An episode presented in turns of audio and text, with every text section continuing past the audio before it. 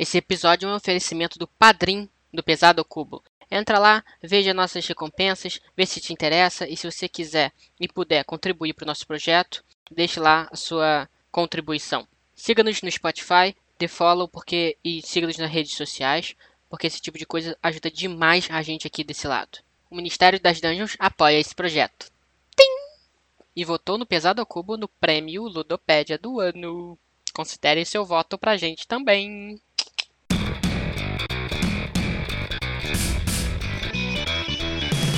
Fala pessoal, bem-vindos a mais um Pesado ao Cubo. Eu sou o Mario Red e melhor do que ser um herói caçando monstros em aventuras épicas, só ser um lord que destrói as aventuras épicas dos heróis. Ou pelo menos tenta, né? Fala pessoal, aqui é João Amaral e você sabe que o jogo é pesado quando que o esperado para a primeira partida é zero pontos no seu placar. É, isso é quando é um bom jogo. Hipótese boa, né? Quando você jogou bem. Fala galera, Sirius aqui. E você sabe que um jogo é complicado quando tem dois comentaristas comentando o manual dentro do manual. Rapaz, é verdade. Tem mesmo. Nunca tinha parado para pensar nisso. É verdade. Tem, tem o Minionzinho e tem o, o, Capetão. O Imp e o Capetão ficam. O Capetão. muito bom, muito Inclusive o manual. Ele ainda diz aqui, ó. Oi, meu nome é. Aí entre conchete, né? Não posso falar qual é o meu nome por causa da legislação vigente. Capetão, capetão.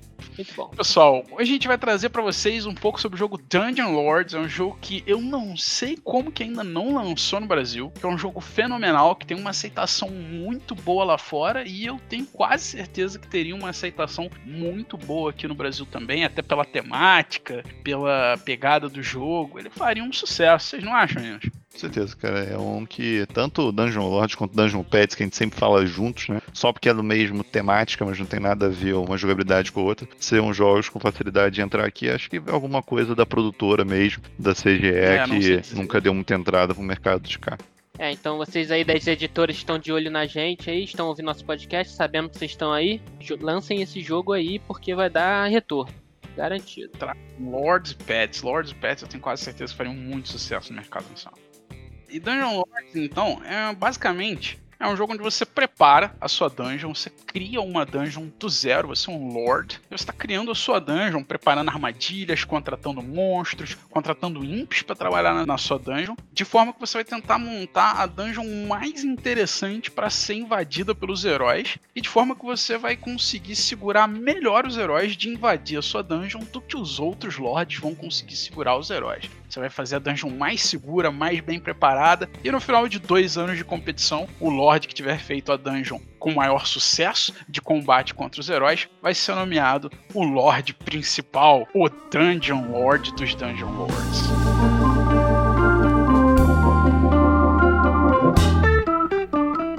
Mais um programa de sucesso episódio Pesado ao Cubo 31, Sid Meier's Civilization, The Board Game. E tivemos alguns comentários e muitas e muitas mensagens aí fora da Ludopédia elogiando o episódio, hein? O que, que vocês receberam aí de informação legal, de comentários relevantes? Bom, vamos lá. O primeiro comentário que a gente teve aqui é do Arthur, o Arthur Fel. Ele só falou que é um excelente episódio. Faltou um feedback das expansões do jogo. Realmente faltou. A gente acabou não falando tanto das expansões do Sid Meier's Civilization. Inclusive, uma delas, particularmente, eu considero essencial para tirar o melhor possível do Civilization, que é Wisdom and Warfare, que é a que melhora aí o combate, tá? As duas são muito boas. Eu acho que o jogo com as duas fica muito completa, fica excelente no não, é, é, o, a nata da nata do jogo de civilização ali para mim. Tá? E, mas se eu tivesse que recomendar um, se só quiser comprar uma por algum motivo, não sei por que, que você faria isso, mas compre a Wisdom and Warfare, porque essa melhora o combate de uma forma que é necessária pro jogo ficar realmente muito bom, para ele ter toda a qualidade que ele é. E eu já queria mandar um salve aqui pro Arthur Fel, eu não sei o nome, não sei se o nome dele é realmente Arthur, aparentemente é Arthur Felipe, que eu já conheço ele aí dos grupos de Kingdom Death Monster da vida, já interagi com ele algumas vezes, a gente já trocou. A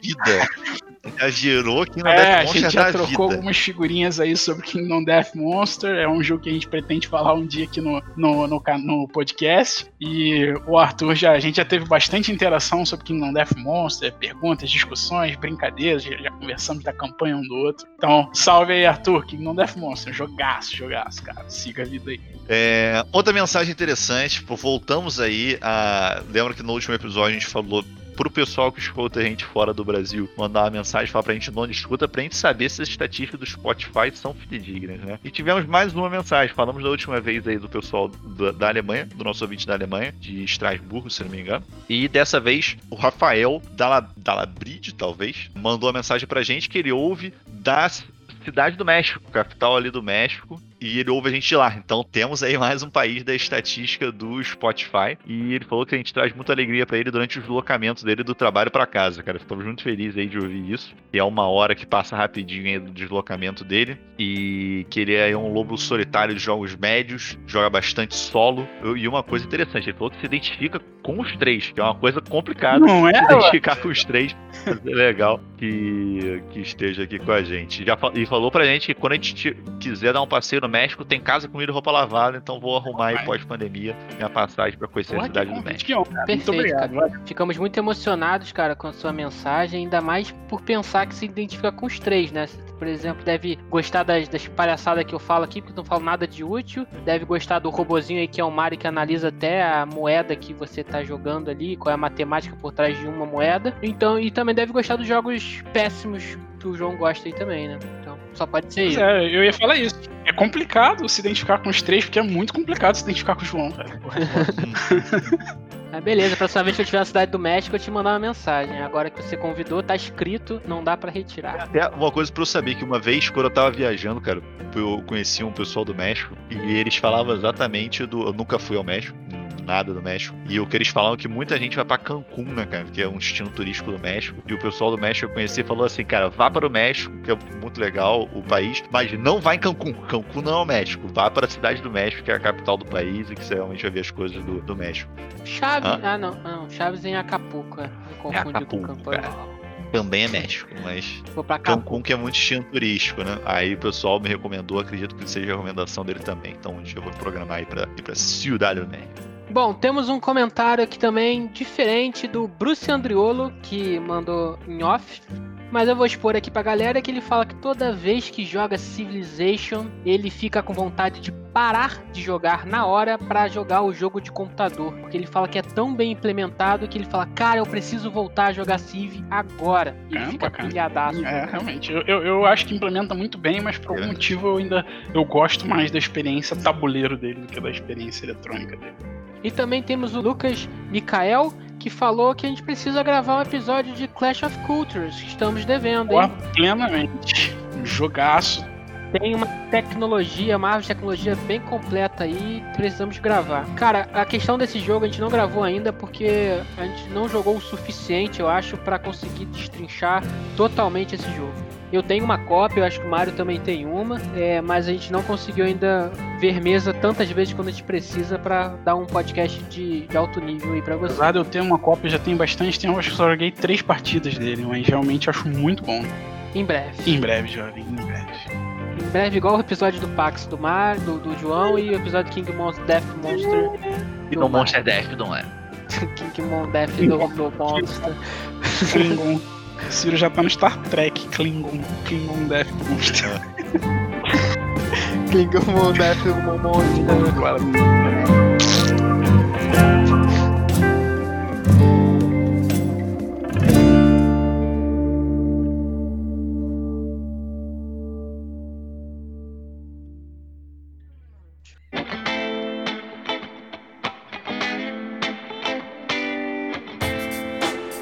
Vamos falar então, pessoal, dos destaques da nossa semana e hoje com o nosso convidado aí especial, cara, Ricardo Kish, um dos nossos apoiadores aí do Padrinho. Fala, Ricardo.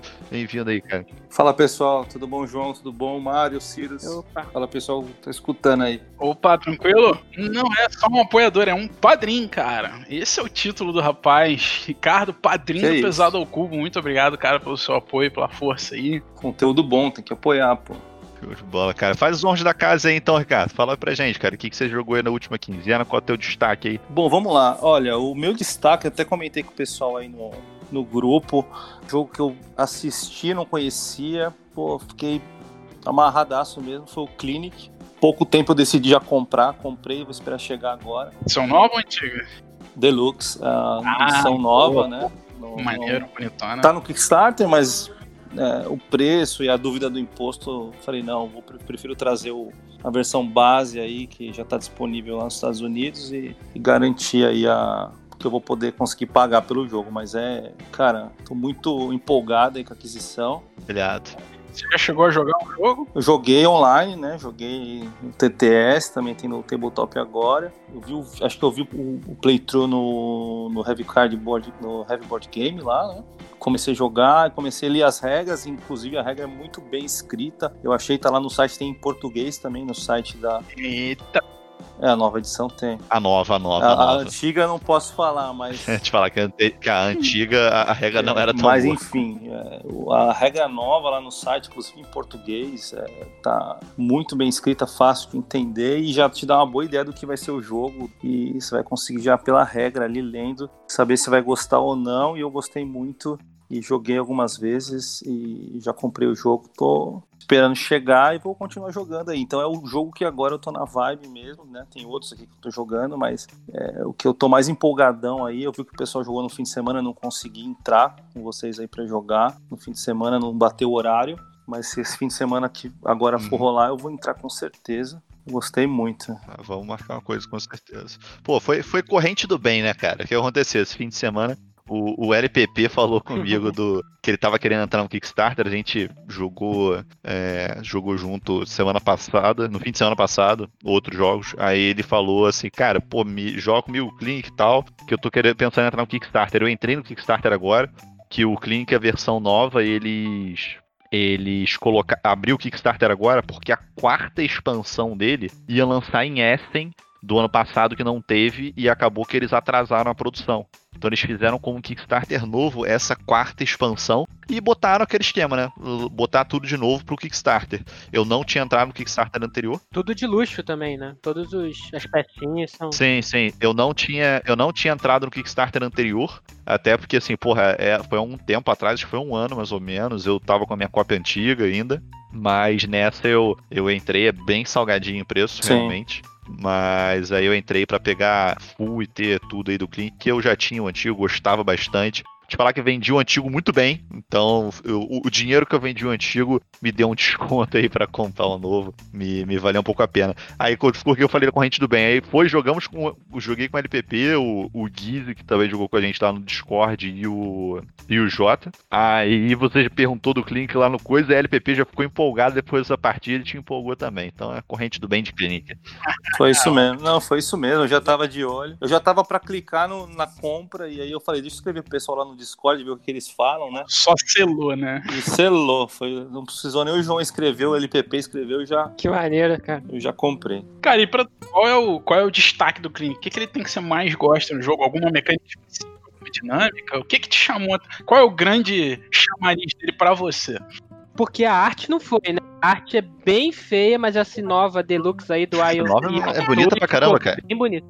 E E o é Tool, né? E é o Tool. E é o Tool. É, Aí já, já elevou o nível do jogo em um. antiga realmente era horrorosa. Sempre tive preconceito É, com a da arte do antigo. Não, ah, bom, o Clinic, em termos de mecânicas, é aquele tile placement ali, de, né? Apesar de ser hexágono, né? Mas é um tile placement, mas em, simula ali três dimensões, né? Você tem construir o hospital e posicionar as peças nos andares, né? Você tem, pode ter até quatro andares, então tem essa mecânica, tem umas regrinhas lá, é meio um puzzle, né? Para você colocar o- os tiles, tem um- um- toda uma lógica para fazer isso. Então não é que nem, nem tanto inovador nesse sentido, né? Tem ações escondidas que você seleciona e depois revela, também nada muito inovador. Mas eu acho que o, o grande, a grande sacada é como que é, as ações ali elas estão, elas demandam de você estar pensando em todas elas ao mesmo tempo. É, então tem, tem uma questão de que é, diferente de um jogo que você um trade-off, né? Eu vou alocar o meu trabalhador aqui, eu vou deixar de fazer outra coisa,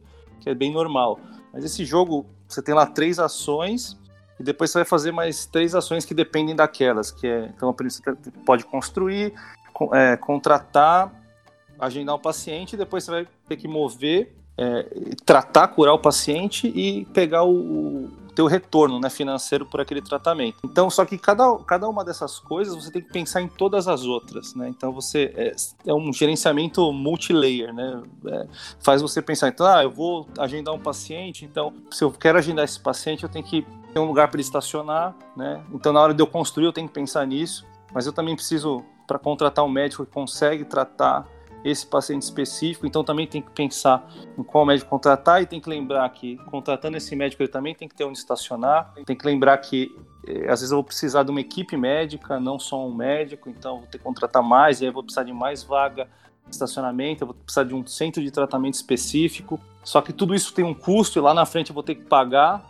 é, por, por, pela manutenção dos equipamentos, pelo salário dos profissionais, é, e se eu não tratar o paciente direito, ele vai ficar insatisfeito, ele vai piorar também. Então, assim, eu acho que o jogo ele se torna pesado não, pela, não pelas ações em si, né? Pelas é, regras. Como eu falei, eu li o manual, achei muito. É, é, é, não as regras, mas é pelo o esforço mental que você faz de cada ação que você faz. Você não faz não é uma escolha de uma ação. É, você tem que pensar em todas as outras para tomar uma decisão, seja na construir, para contratar, o que quer que seja, você tem que estar. Tá... Emaranhamento ali daquelas regras. É um emaranhamento de tudo.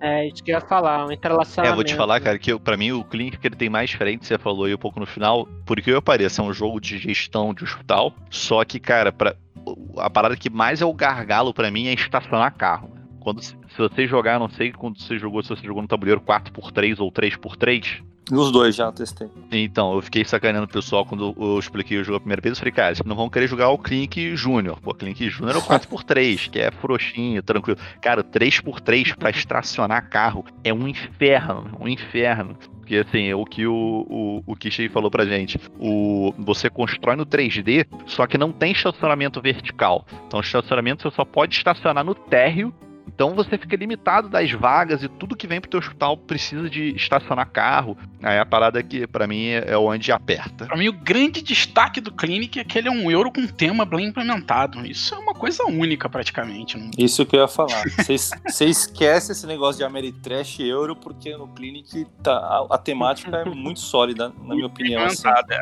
Joguei muito sólido. partidas com o João, é, achei ele bem implementado pra cacete, muito bacaninha. A ideia de como que você faz as coisas, como vocês já explicaram, né? Tem que contratar os médicos, fazer estacionamento. Uh, os médicos têm que estudar, né, para treinar. Eles viram médicos que são uns cubões, que teoricamente tratam melhor. Agora não é mais cubo, agora é todo Meeple. Ah, agora é, é Meeple. Não podia ser cubo. Já... Porque tem Meeple, tem até Meeple grávida agora, cara. Eita, que tem Meeple grávida, tem zumbi. Na, na expansão, né? Que maneiro. Tem um monte de coisa, cara. Zumbi? Zumbi. Zumbi tem uma expansão que é zumbi, cara. Expansão pra tratar zumbi. É. Não, e se, se você parar pra pensar, é, no hospital, assim, o principal recurso que você tem ali que, que é custoso são é, os, os, equipamentos, né, as construções e, e, os médicos, né, o recurso humano, né.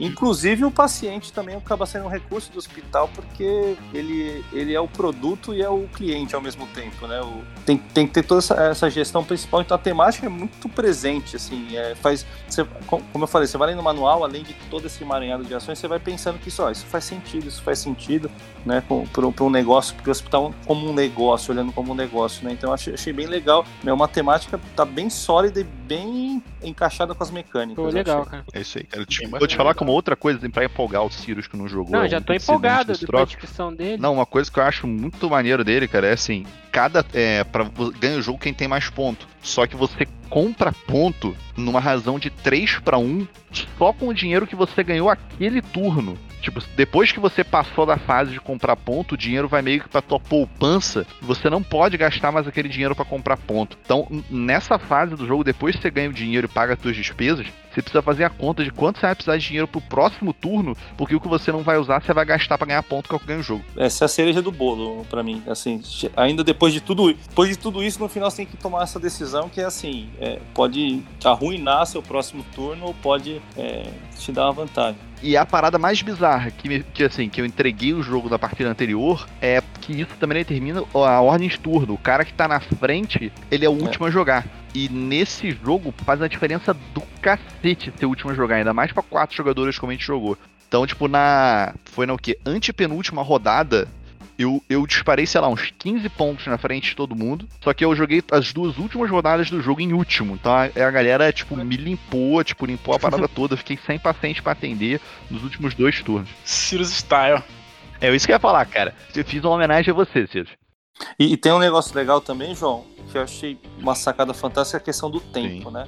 É, ele usa o, o, o, tempo como uma medida de eficiência do hospital, se você parar para pensar. Né? É, se você é, tem muito deslocamento, ou de paciente, ou de, de médico, ou enfermeiro, auxiliar, você perde, te perde tempo, e isso, claro, tem impacto negativo para o seu hospital, porque ninguém quer demorar para ser atendido ou, ou, ter muito deslocamento. Então, isso no final do jogo, todo o tempo que você gastou é, converte em penalidade no, na sua pontuação final. Né? Quanto mais tempo você gastou, mais penalizado você vai ser no, na sua pontuação final. Play Clink pra mim é, é uma joia, cara. É uma joia que antes estava escondida, agora ganhou o mundo com a versão Deluxe. Depois, de, depois das 200 cópias só foi pro mundo. E, e você, Ciro, achando que o João só gostava de jogo underground. Não. Não, achei que era só chinês, é, jogo japonês. É francês, né? O Agora é francês. É francês né? Vamos ser visão, Ciro, visão.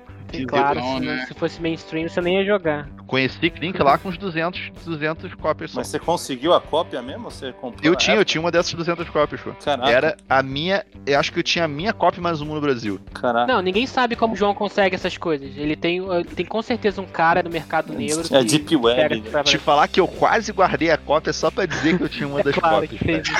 é claro. É claro que isso viria do João.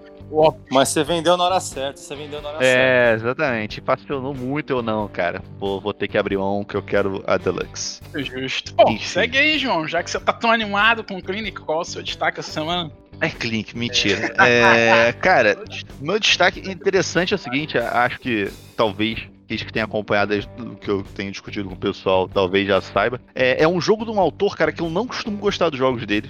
Friedman Free, jogados jogos com um E. E do cabelo é, verde. E do cabelo verde, que o Mario é fã. Do cabelo, não dele. Uhum. que comentário, cara. Hã? Não, o Mario fez os comentários aí. Eu gosto do cabelo, não gosto dele. Caraca. Eu falei que eu sou fã do cabelo dele, mas os jogos não. Cara, a gente tá com convidado, sem vergonha. Os jogos não. o convidado não deve saber, né, cara? Mas eu tenho cabelo verde, eu tô com cabelo Exato. verde. Agora. É porque ele não amadureceu ainda, cara. Importante é ter saúde. Muito bom. Nossa. Para, vai, continua aí. O, o, jogo, cara, o jogo já me atraiu, cara, pelo nome, que o nome do jogo é feio. Feium, né?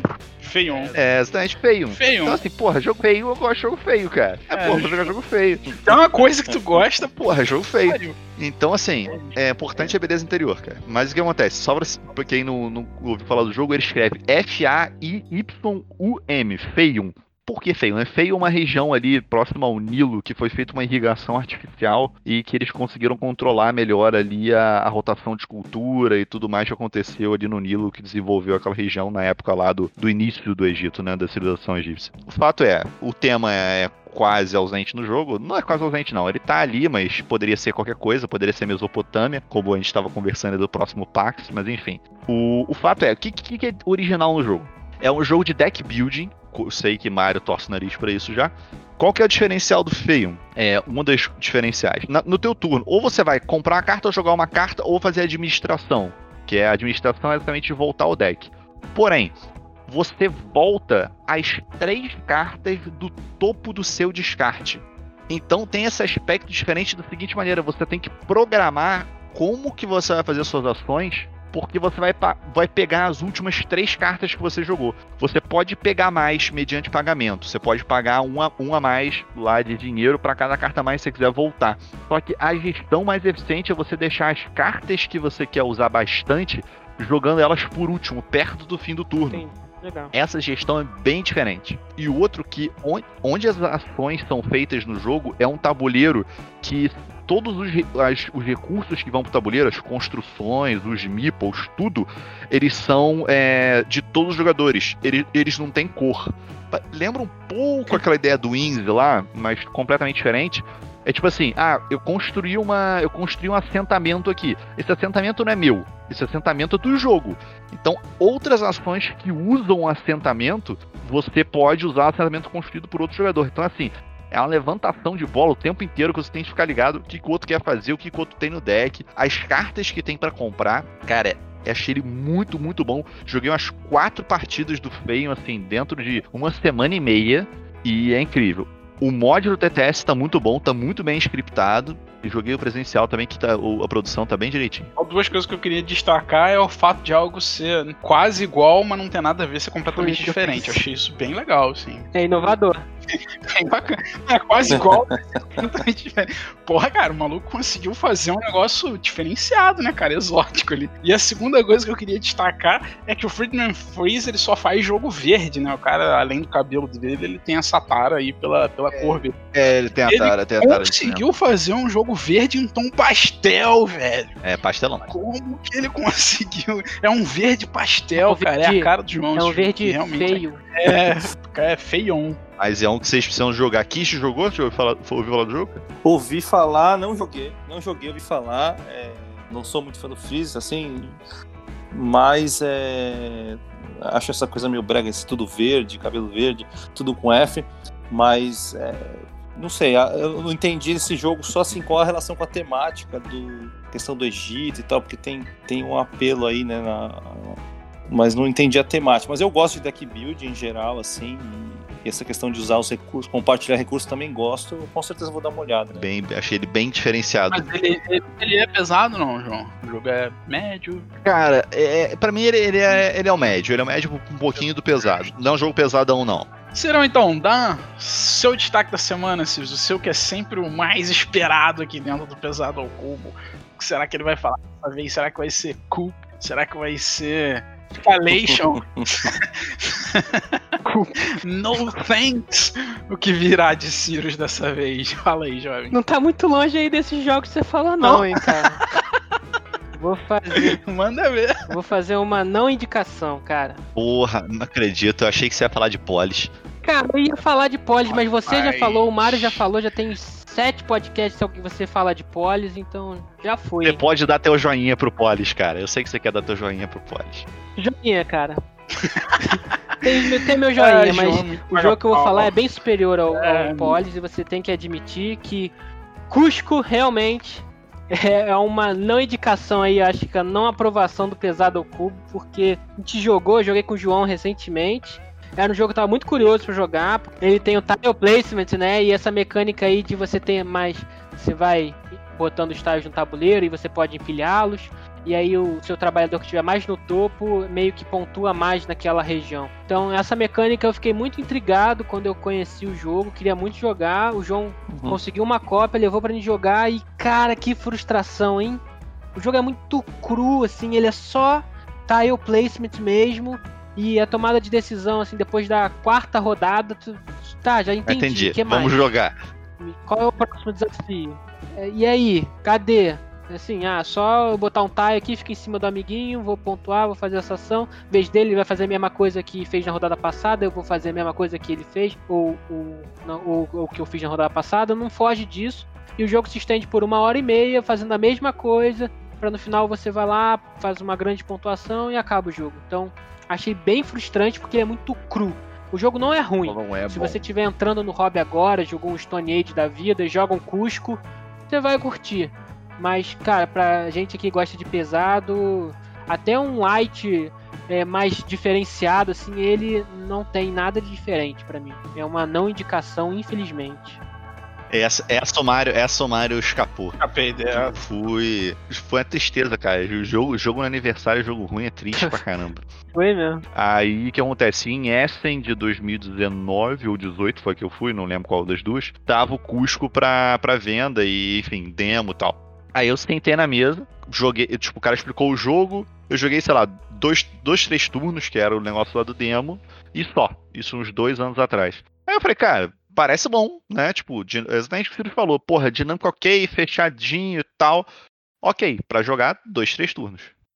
Não, não me pareceu durar mais que isso. É, Não uma hora e meia, né? não uma hora e Não meia. de uma hora e meia. Isso porque, cara, depois dos dois, três turnos, eu já tava assim, porra, derretendo na cadeira. A gente não parou a partida no meio, é, mas eu tava, Sim. eu já tava assim, tava eu jogando eu, Sirius, o pai dele. É o final. Aí eu já tava assim, não, cara, porque assim, uma das ações acelera o fim do jogo. As outras ações não aceleram o fim do jogo. Eu falei, não, cara, compra tile, cara, compra tile. Compra tile que tile é bom. Tipo, na minha rodada, sei lá, eu comprava nove tiles e jogava um negócio pra acabar sofrimento, cara. Triste. E ainda jogaram com a regra errada, né? Pelo que eu ouvi falar. Não, não. Não, cara, Mário, não, Não, dá pra, não dá pra errar a regra de negócio de três páginas, cara. Foi engraçado que o João acabou de explicar a regra. Pois é. Aí ele botou o jogo na mesa e olhou assim, ih, que componente é esse aqui, cara, que eu não achei na regra? É, teve isso.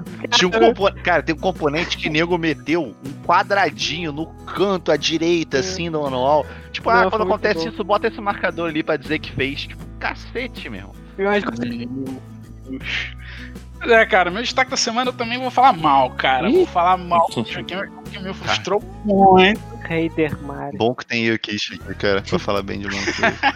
Eu joguei um jogo que me frustrou muito. Na verdade, eu já não esperava tanto assim do jogo. E mesmo assim, ele conseguiu me decepcionar, tá? Foi o Journeys in Middle Earth, o jogo lá do Senhor dos Anéis. Eu gosto muito da temática, eu gosto muito de jogo de campanha. Me amarro pra cacete, então por que não, né? Vamos jogar um Journeys in Middle Earth. Caraca, velho, a imersão no jogo é baixíssima. A sensação de evolução do jogo é horrível. Pra você ter noção, você evolui o personagem basicamente por itens e por cartas. O jogo um sistema mais ou menos de deck building. Teu personagem inicial tem um deck lá de 15 cartas, 14 cartas, não vou lembrar exatamente. E, mas você nunca tá com essas cartas na mão. Basicamente, quando você vai fazer alguma coisa, ah, eu quero fazer um teste para abrir um baú. Tá, vira duas cartas aí e vê se você consegue um sucesso. E é basicamente isso o jogo. Literalmente é basicamente isso. Qualquer coisa que você faz no jogo, você vai virar X cartas, que depende do atributo do seu personagem relacionado àquilo. Tipo, ah, abrir um baú, faz um teste de força pra tentar arrombar o baú. Qual é a força do personagem? Dois, então vira duas cartas. E você tem cartas de sucesso e cartas de fracasso ali no seu deck. E é basicamente isso o jogo. A evolução, o level up do seu personagem é basicamente comprar uma nova carta de sucesso e botar no deck. É basicamente isso. É uma sensação de evolução podre. Você não sente que teu personagem tá mais forte, que ele tá melhor. Não, é uma carta mais que invariavelmente talvez vá sair em algum momento em algum teste que você faça. Isso é horrível, é péssimo, é bem tosquinho e sem graça. O jogo tem zero personalidade e a, e a campanha é absolutamente frustrante para grupos maiores. A gente jogou ele com quatro pessoas e ele é absurdamente difícil escala muito mal. Parece que os caras fizeram as playtests do jogo todo para dois, para duas pessoas, para um jogador, talvez. O jogo solo dele não cheguei a jogar. Mas eu joguei em dois jogadores e a primeira missão é ridiculamente fácil. Eu joguei em quatro jogadores e a primeira missão é ridiculamente impossível. Aparece muito bicho, muita criatura, muita parada acontecendo. Fiz as contas, assim, você fazer as contas, quantas ações você precisa para ganhar. Se você souber exatamente onde você tem que ir, você nunca falhar em nenhum teste. Não dá, não dá. Os números são muito mal feitos no jogo. A sensação de progressão é ruim, você só compra carta. As habilidades especiais dos, dos personagens são absurdamente genéricas. É aquele tosqueira tosqueira tosqueira. Se você começar. Tem um, tem um negócio no jogo que se chama inspiração. É, a habilidade de um personagem, se você começar o turno com zero inspiração, ganha uma inspiração. Coladão, coladão. Joguei, fiz questão de jogar a segunda missão pra ter certeza que eu não tava fazendo besteira. Joguei com outro número de jogadores, porque a pessoa que, que tava jogando comigo, o cara falou, cara, mas a gente jogou com quatro, é, é impossível. Engraçado que eu joguei com dois, era mais fácil. Quer experimentar? Experimentei com dois, experimentei a segunda missão da campanha. A continuidade do jogo é a mesma, é uma pobreza absurda. O, o deck building do jogo é péssimo, é horrível, é. Caraca, é desagradável, desagradável. Jogo fraquíssimo. Jogo pelo tema dá nisso, cara. Cara, Queria fraquíssimo, fraquíssimo. Parecendo aquele jogo, aquele outro jogo cooperativo que você que já jogou também aí, falou alguma vez no episódio, um tal de KDM, Kingdom. Ah, É, Parece claro. uma merda igual, eu acho. Ah, claro que é. Balanceado, Zero quebrado, não funciona. Caro. porra, zero decisão no Kingdom Death, claro. Falar que Cusco deve ser melhor que isso aí, hein? Quero falar não. Possivelmente, possível, pelo que vocês descreveram, eu acho que eu tô. Se tivesse só essas duas opções, eu possivelmente escolheria jogar o Cusco.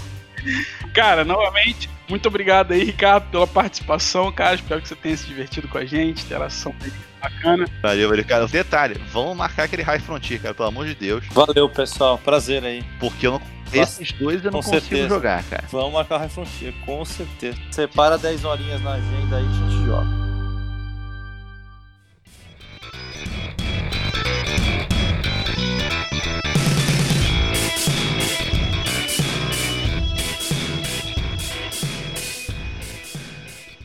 Então, Dungeon Lost, cara, um jogo já um pouquinho antigo, e apesar de gostar muito dele, né? Um jogo de 2009, então tem aí 12 anos de jogo. Teve uma reedição aí, edição de aniversário, que é como se fosse uma Big Box junto com a expansão dele, que é de 2014, mas inicialmente jogo de 2009 aí do Vlad Vatil, falando muito dele já. Nome aí por trás de grandes jogos como True the Ages, Dungeon Lord que a gente tá falando agora, Dungeon Pets, é, Mage Knight, excelente jogo que já falamos aqui também. Então, um cara que é um designer que a gente tem unanimidade. Amado por todos do pesado. É isso aí. Disparado, unanimidade. Acho que é a única coisa que a gente não tem treta no pesado aqui entre os três integrantes. É isso aí, é unânime que todo mundo gosta de Vlad Shvat. Um jogo aí para 2 a 4 jogadores, o mais recomendado dele é 4, com certeza, tanto pelo BGG quanto nossa opinião. É, Dungeon Lords ganha muito com 4 jogadores. Ele tá com um tempo de jogo aí de 90 minutos que não é tão verdade assim, para as é primeiras e partidas pelo menos, vai ser de duas horinhas, né? Duas horinhas e meia, principalmente com a Não, expansão. não. Dá pra jogar, dá pra jogar em uma hora e meia, dá pra jogar. Depois de. Sem expansão. Dá pra jogar uma hora e meia sem o Mario, sem o Cirus e sem expansão. Não, jogamos eu, o Sirius e o pai do Sirius e o Bruce em uma hora e meia. Jogamos. É expansão. É, sem expansão. Depois de, de um tempo acostumado com o jogo, dá pra jogar em uma hora e meia, assim. E ele tá aí no rank 184 estratégia, um rank bem alto, como a gente fala pra vocês, assim, um rank dentro do 500 do BG, é uma coisa que a gente considera bem alta, ainda mais para um jogo de 2009, não um jogo novo. Então ele tá 184 no estratégia e 257 no rank geral. Isso é be- bem alto, na nossa opinião. E ele tá com peso aí 356. O que, que me dizem a respeito do peso de Dungeon Lords? Cara, primeiro sobre o rank, né? É um jogo, na minha humilde opinião, à frente de seu tempo. Ah, ele é um, um dos poucos jogos dessa época que eu acho que conseguem bater de frente com os designs mais avançados que a gente tem atualmente. Pe- pode pegar os jogos mais bem desenhados, aqueles que os caras fizeram com o maior carinho possível, dedicaram o maior tempo de design, playtest pra cacete. Pega os melhores que tem lançado nos últimos anos, o Dungeon Lord naquela época já era desse nível de qualidade, assim, de joguinho redondo, que, porra, você joga, você tem a sensação que foi play- playtestado um milhão de vezes, o jogo não tem uma falha, um negócio desequilibrado ou esquisito, uma sensação ruim de jogo, é muito, muito bom, muito redondo o jogo ali, a forma que o design dele foi feito, principalmente para a época, 2009, que ainda era uma época, pelo menos no Brasil, o BG ainda não tinha estourado tanto, lá fora estava um pouco melhor, mas ainda não era tão é, grande quanto, tá, quanto é hoje, tá? e mesmo assim o cara se dedicou muito para fazer um jogo bem redondinho, design top notch, assim, qualidade acima de alguns Kickstarters que hoje recebem milhões. E com certeza na época ele não teria recebido tanto, até porque Kickstarter não era famoso nessa época. Com relação ao peso do jogo, cara, é... ele tá um... levemente abaixo do que eu consideraria, tá? Ele é um pouco punitivo demais e eu acho que o... a maneira como ele pune os jogadores pelas jogadas erradas dá uma sensação de peso um pouco maior, mesmo para quem tá muito acostumado, que é o meu caso. Ah, quando eu faço uma jogada errada e eu vejo que aquilo ali ferrou meu jogo completamente, eu tenho essa sensação de punição que me traz a ideia de peso, eu diria um 3.8. Aí até por isso a gente está falando dele no podcast, mesmo mesmo ele sendo um 3.5, que geralmente é tá abaixo do, da linha de corte que a gente usa para falar no podcast. Para mim, esse peso é maior do que esse valor, é, porque você tem a aloca- a alocação de trabalhadores padrão, isso é fácil de explicar, mas até o manual fala que o combate do jogo não é trivial, não é fácil de você entender. Então, ele tem lá explicando assim, ó, faça isso para explicar antes do jogo começar, simule uma luta aqui, porque a galera tem que entender como funciona para conseguir jogar o jogo bem, e não é fácil. Então, ele já deixa esse aviso. Esse é um ponto bem importante na- no peso dele. Geralmente as pessoas com que eu já expliquei esse jogo na primeira partida entendem bem o fluxo, chega na hora do combate, cara, como é que funciona o combate? Aí você vai, explica, meio que vai guiando ele durante o combate, aí na segunda vez que ocorre combate, que só ocorre duas vezes no jogo, a pessoa vai e pronto, entendeu. Mas na primeira vez ele realmente precisa de ajuda de jogadores mais experientes, ou no caso do manual para ficar lendo e entendendo o que está acontecendo. Até porque é, nesse jogo você passa quatro rodadas se preparando para uma coisa que vai acontecer no final dessa quarta rodada. Para quem é inexperiente do jogo, ou até para quem não está tão acostumado com jogos pesados, é difícil mentalizar isso. É difícil você mentalizar que na sua primeira jogada você precisa fazer algo que vai de alguma forma te beneficiar daqui a quatro rodadas, no final dessas rodadas, e com que vai ser uma ideia de um sistema totalmente diferente. Não é pegar um, um recurso porque você vai daqui a quatro rodadas usar esse recurso para construir uma cabaninha, alguma coisa assim, ou ganhar ponto. Não, você tem que pegar ali um determinado monstro específico para batalhar contra uma, um herói específico que vai entrar na sua dungeon. Então você meio que tem que planejar como que o herói vai, qual herói você quer que entre na sua dungeon, qual monstro é melhor contra esse herói, qual armadilha você vai usar porque vai ter uma melhor eficiência. Isso é muito difícil para galera que está jogando a primeira vez, para galera que não está tão acostumado. O pessoal geralmente brinca de casinha, né, joga ali, ah, vou comprar um monstro que é bonitinho, vou comprar ali o, a, a trapzinha porque é legalzinho, vou comprar a impzinho porque eles trabalham, acho imp legalzinho, e acaba não conseguindo focar muito inclusive a gente brincou aí no início do episódio, é muito comum, já vi algumas vezes acontecer, que a galera terminar o jogo com zero pontos ou até negativo. Tá? O recorde que eu já vi foi um rapaz que terminou o jogo com menos 14 pontos. Que é um absurdo, assim, primeira partida dele, ele nunca tinha jogado, totalmente inexperiente no jogo, menos 14 pontos, foi a pontuação. Então eu acho que o peso dele tá ponto aí. É, eu concordo com vocês nesse ponto aí do peso. Eu acho que ele deveria estar um pouco acima, como por isso que a gente está falando realmente. Para mim, ele seria um 3,8 ali, realmente um euro, um euro médio pesado.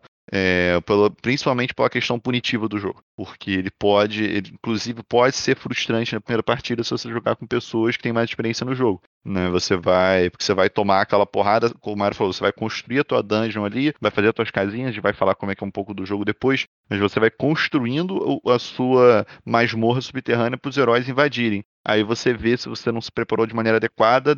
Na primeira invasão deles, tua dungeon está toda destruída e você tá cheio de ponto negativo na mão. Concordo e discordo de você, porque ele é frustrante na primeira partida, independente de quem seja. Se for um cara que tá vindo de light pro pesado ou o cara que tá vindo pesado e jogando esse jogo. Ele é frustrante na primeira partida porque você é atacado e perde tudo que você construiu pelo próprio jogo. E é a proposta do jogo. A gente vai entrar mais detalhes depois. Inclusive, na primeira partida do jogador, tá escrito no manual aqui, ó.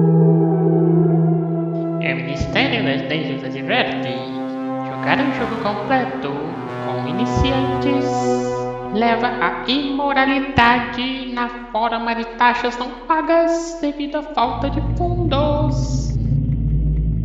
Então, e já avisa que não é para jogar o jogo completo para beginners. E, cara, eu acho que o segundo ponto que adiciona muito peso, João, e já puxando aí para as mecânicas, é o Simultaneous Action Selection. Isso realmente gasta tempo ali pensando, vendo o que você pode fazer, o que os outros vão querer fazer, e adicionam bastante peso essa mecânica embutida no jogo. Tem, é, falando aí das mecânicas que o Sirius introduziu, ele tem a parte principal, é o Simultaneous Action Selection, para quem não conhece, é o que alguns chamam de programação de ações. Né? Você vai, a gente tem umas cartas na nossa mão, então assim, são oito cartas no jogo, você vai começar com duas dessas cartas travadas, que você não vai poder usar, e no seu turno você vai escolher três cartas para jogar. Como se não bastasse essa seleção simultânea entre os jogadores ser importante, porque ele tem um quê de worker placement, você tem que decidir também a ordem das cartas que você quer jogar, qual que você quer primeiro, segundo ou terceiro. E além disso, duas das cartas que você jogar vão ficar travadas. Então a programação já começa por aí. Independente da interação dos jogadores, que já vai existir, você já tem que se programar que ordem que você quer fazer e que cartas você quer travar. Além disso, como eu falei, essas cartas vão definir um, um, tipo de worker placement no jogo, elas vão programar os espaços de ação do worker placement. É, tem um tile placement na nossa construção ali da dungeon. Tem o manejo da mão das cartas, mas é menos o manejo da mão, mais o, realmente a, a escolha de ação por cartas e a, o que eles chamam de action queue, que é realmente uma fila de ações. Né? Você vai programar em que ordem você vai executar aquelas ações. Parecido também, parecido, mas menos parecido com, com Arena do mesmo autor aí do Vlada, que também tem essa mecânica de fila de ações. É, imagina que você está lá o seu heróizinho na taverna, conhece o guerreiro forte, o mago sabichão e o, e o ladrão lá super furtivo. E aí vocês estão bêbados e de repente, beleza, vamos tentar sair daqui, andar e entrar numa dungeon aí com um Dungeon Master, um Dungeon Lord, que, que tá aqui pertinho e tá causando problemas, né? E eles vão lá e destroem tudo. Mas você nunca pensou que esse Dungeon Lord tem uma vida. Esse Dungeon Lord tem que pagar imposto, tem que construir, não sabe quanto difícil é minerar pelo mármore, achar dinheiro, comprar seus recursos, pagar os seus monstros, pagar o fantasma, pagar o vampiro pagar o capetão, pagar o dragão. Então, você tem que usar todo o seu conhecimento aí e pagar o Ministério das Dungeons com as taxas e quando eles quiserem que você pague e tentar não ser destruído por esses bárbaros vilões que vêm da taverna bêbados atacar você e destruir tudo que você construiu durante o ano inteiro. Então esse é o Dungeon Lords. Você chama isso de resumo? O resumo é construa, lute, construa, lute, marque ponto. Não tem mais nada além disso. Então, galera, basicamente Dungeon Lords tá aí, essa beleza, essa maravilha de jogo que o Sirius descreveu, tá? Que é um jogo fantástico dentro dessa proposta, dentro dessa temática. Quem nunca pensou em ser um Dungeon Lord, né? O dono de uma dungeon? Honestamente, eu nunca pensei. Eu sempre jogava do lado oposto. Mas quando essa proposta me foi apresentada, quando o jogo lançou e ele teve toda essa propaganda de que você era um Dungeon Lord, cuidando da dungeon, caraca, isso me atraiu demais. Tá? E não foi em vão. O jogo é fantástico, ele desceu na mesa e foi o tempo inteiro bem recebido aqui em casa. Deixa eu dar só um, só um PS. Ele foi altamente inspirado num jogo eletrônico. Novamente, Verdade, falamos verdade. anteriormente no episódio do Sid Meier's Civilization. Dungeon Lords foi inspirado no Dungeons, que é um jogo eletrônico que já tá no Dungeons 3 com 10 kg e meio de expansão, que é excelente jogo, quem não jogou jogue, mas e que ele tem exatamente essa pegada, que você é um Dungeon Lord, constrói essa dungeon pra galera entrar. É, tem aí alguns outros, mas a gente deixa pra depois falar mais sobre essas recomendações, jogos semelhantes e tudo mais. Overview, então, aqui do fluxo de jogo, coisa rápida pra vocês, porque apesar de tudo, o jogo não tem tanta regra assim, ele não é tão complicado, apesar do peso dele, o peso dele tá mais na ideia da jogabilidade. Toda rodada, então, basicamente, do Dungeon Lord, você vai começar com seis cartas na sua mão, dentre oito possíveis. Duas delas vão estar travadas no seu player board principalzinho ali. E dessas seis, você vai escolher três para jogar, que são três ações do jogo. Essas três, além de você escolher quais três você vai jogar, você vai escolher qual a ordem que você vai colocar elas. Isso tem implicação em várias coisas do jogo, mas uma delas é que a primeira carta que você jogar, a carta que você usar primeiro, você vai pegar ela de volta para sua mão no final da rodada, você consegue usar ela na rodada seguinte. Enquanto que a segunda e a terceira cartas, teoricamente, a princípio, você vai bloquear elas no final da rodada. E você vai pegar de volta as duas que estavam bloqueadas na rodada anterior. E aquelas duas que você jogou segundo e terceiro nessa rodada, você não vai poder jogar elas na rodada seguinte. Existe uma regrinha de algumas situações em que você pode comprar uma das, dessas duas, a segunda ou a terceira, de volta para sua mão, mas aí é uma exceção da exceção, é uma coisa rara no jogo, não vamos entrar nesse detalhe. Os jogadores então eles vão escolher essas três cartas, que cada um vai escolher ali no seu player board, vão botar viradas para baixo simultaneamente e vão revelar juntos somente depois que todos os jogadores tiverem escolhido as suas três cartas. Depois de reveladas as cartas, então, a gente vai para a próxima etapa do jogo. Todo mundo vai revelar todas as suas três cartas simultaneamente. E aí, por ordem de turno, você vai alocar um dos seus três e únicos trabalhadores, que são os minions, no, no, tabuleiro, na região onde você virou a carta. Então, começando pela carta da esquerda, o primeiro jogador vai alocar esse trabalhador no tabuleiro. Depois, o próximo jogador, e aí assim por diante. Depois, todo mundo vai fazer a mesma coisa para a segunda carta e para a terceira carta. Uma coisa interessante é que esse espaço de alocação que o Ciro está explicando, são oito ações no jogo, e que esses espaços não tem espaço para todos os jogadores se jogarem quatro jogadores. Cada espaço de ação tem três locais para execução das ações, e na maioria delas, quanto mais tarde você for numa ação, melhor essa ação é. Existem dois espaços que isso é o contrário, mas normalmente quem vai mais tarde naquela ação faz ela melhor. Só que o downside de você fazer isso é exatamente que se você esperar muito para fazer uma ação, vamos dizer assim, se você botou lá naquela tua última carta querendo fazer a ação melhor, se todos os outros jogadores antes de você também fizeram aquela ação, você pode acabar não fazendo a ação. E essa é uma das situações em que você vai poder pegar aquela carta que seria bloqueada de volta para sua mão, caso você queira usar aquela ação de novo no final do jogo. Mas não acho que isso é um, um ponto positivo, tá? Você perder uma ação numa rodada é extremamente punitivo no jogo. Então, o ideal é você tentar jogar safe e conseguir executar as três ações que você programou toda a rodada. Então, tem oito regiões no mapa onde você pode alocar seus trabalhadores. A primeira delas, você troca alguma coisa por comida. A segunda é uma das sacadas mais legais desse jogo, que é você mexer no seu é, no como é que é o termo? É evil, evil moment. Evilômetro. É o, eu não sei como eles traduziriam para português Niveômetro em inglês. Mausômetro, cara. Mausômetro. Mausômetro Eu acho, Mausômetro. na verdade, eu acho que é malvadômetro, tá? Malvadômetro. É, Malvadômetro, ou mausômetro. malvadômetro, é isso Tá vendo? Tradução não é simples, não, cara. É difícil. Melhor que intrusores. Melhor. É. Cada Dungeon Lord, ele tem um nível de maldade, né? Você pode ser, porra, esse cara é um bundão, é muito fraco, ele é muito, muito bonzinho. Então, só os piores guerreiros vão querer te bater. Mas se você for um Lord mal, muito mal, você pode chamar até a atenção dos paladinos, que são os guerreiros mais fortes que tem no jogo. O pessoal que vai atacar sua dungeon no final do ano será um pessoal realmente forte, porque você é mais mal. Então, essa é uma das sacadas que eu acho mais legais do jogo. Você conseguir influenciar no seu nível de maldade para você ver qual guerreiro você quer que entre na sua dungeon ou não. Mas, cara, isso só é. Você só consegue administrar esse conceito, dominar isso ao longo de umas 3, 4 partidas do jogo. Que aí que você consegue jogar pensando em, ah, agora eu vou tentar ficar mais mal, porque eu quero pegar aquele cara, porque apesar dele ser mais forte, ele vai me dar mais ponto, e eu tô mais preparado para enfrentar ele. Ou às vezes não, você quer ficar mais bonzinho, porque você quer ficar pegar justamente o herói mais fraquinho ali, porque você ainda não tá tão seguro da sua dungeon, tão seguro dos seus monstros, então você prefere não arriscar. Às vezes os heróis eles até vêm em dificuldades iguais, só que em tipos diferentes, né? Você tem basicamente quatro tipos de heróis no jogo: é o bárbaro, o ladino, o mago e o clérigo. E às vezes, é, como eles têm a força igual, eles são colocados de forma aleatória no tabuleiro, de- de- numa ordem aleatória. Só que essa ordem ela é a ordem específica em que os lords vão pegar, do mais malvado pro mais bonzinho. Às vezes você quer tentar manipular justamente para você pegar o herói que tá mais na frente ou o herói que tá mais na a mais atrás na fila, porque ele é de um tipo menos prejudicial, um tipo que vai te dar menos trabalho. Por exemplo, se você não tiver muita armadilha na sua dungeon, você vai tentar pegar o ladino, porque o ladino ele é bom contra armadilhas. Se você não tiver, ele não tem nada bom contra você. Essa manipulação é um pouquinho difícil de fazer, mas é uma das coisas mais interessantes do jogo realmente, como o Sirius comentou. Até para ilustrar essa parte de ficar mais malvado, voltando na ação anterior de pegar comida, se você for o primeiro a alocar no pegar comida, você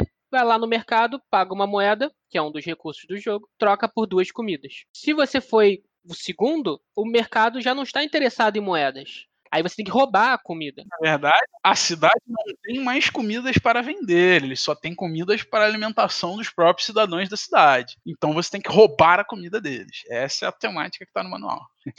E aí você fica um passo mais malvado e rouba três comidas, melhor do que pagando, certo? Mas aí, se você for o terceiro a alocar nessa região, você simplesmente rouba a comida dos aldeões, as três comidas, e rouba a moeda do primeiro cara que comprou. Então você fica mais malvado ainda. Cara, isso é genial. É genial. Uma parte legal, só voltando um pouco, nessa segunda ação que o Ciro citou, é onde você ganha felicidade, né? onde você ganha carinhas felizes e se torna um Dungeon Lord bonzinho, um pouco mais bonzinho do que você era. Uma segunda coisa que acontece nessa ação é que você pode olhar as spells que os heróis vão tacar, você vai numa vidente, e essa vidente ela te conta quais são as magias que os magos prepararam no final do ano. Então, quais as spells que vão ser lançadas pelos magos quando eles vierem invadir sua dungeon? É uma forma bem bacana de você se preparar para o que está para vir.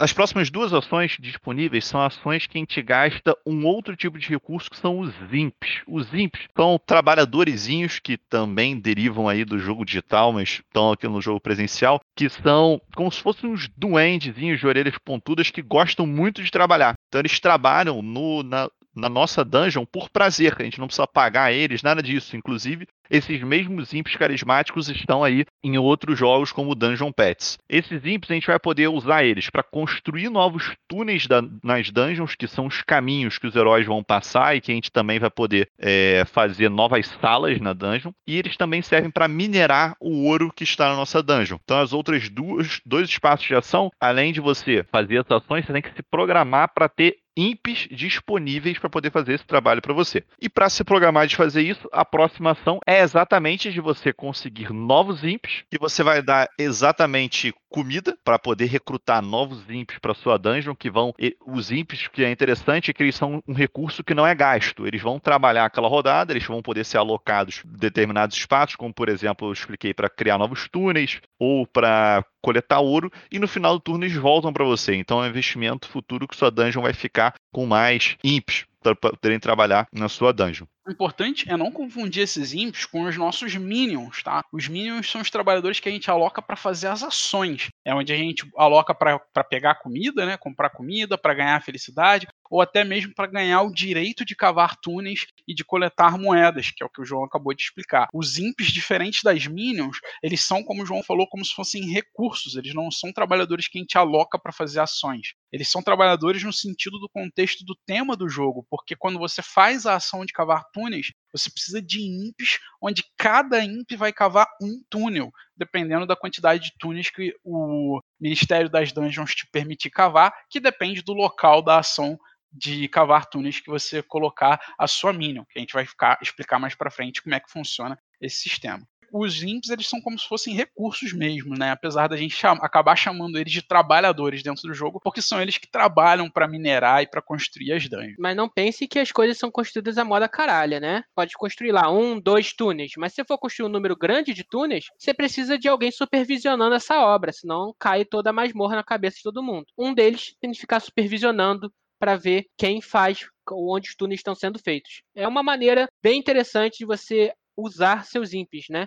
Cavar túneis, mas se eu cavar túneis demais, um deles não pode estar fazendo túnel, ele tem que ficar administrando isso. E a mesma coisa vale para o dinheiro. Você não consegue minerar dinheiro nos túneis, nas suas cavernas, é a moda caralho. Você precisa de alguém supervisionando essa mineração.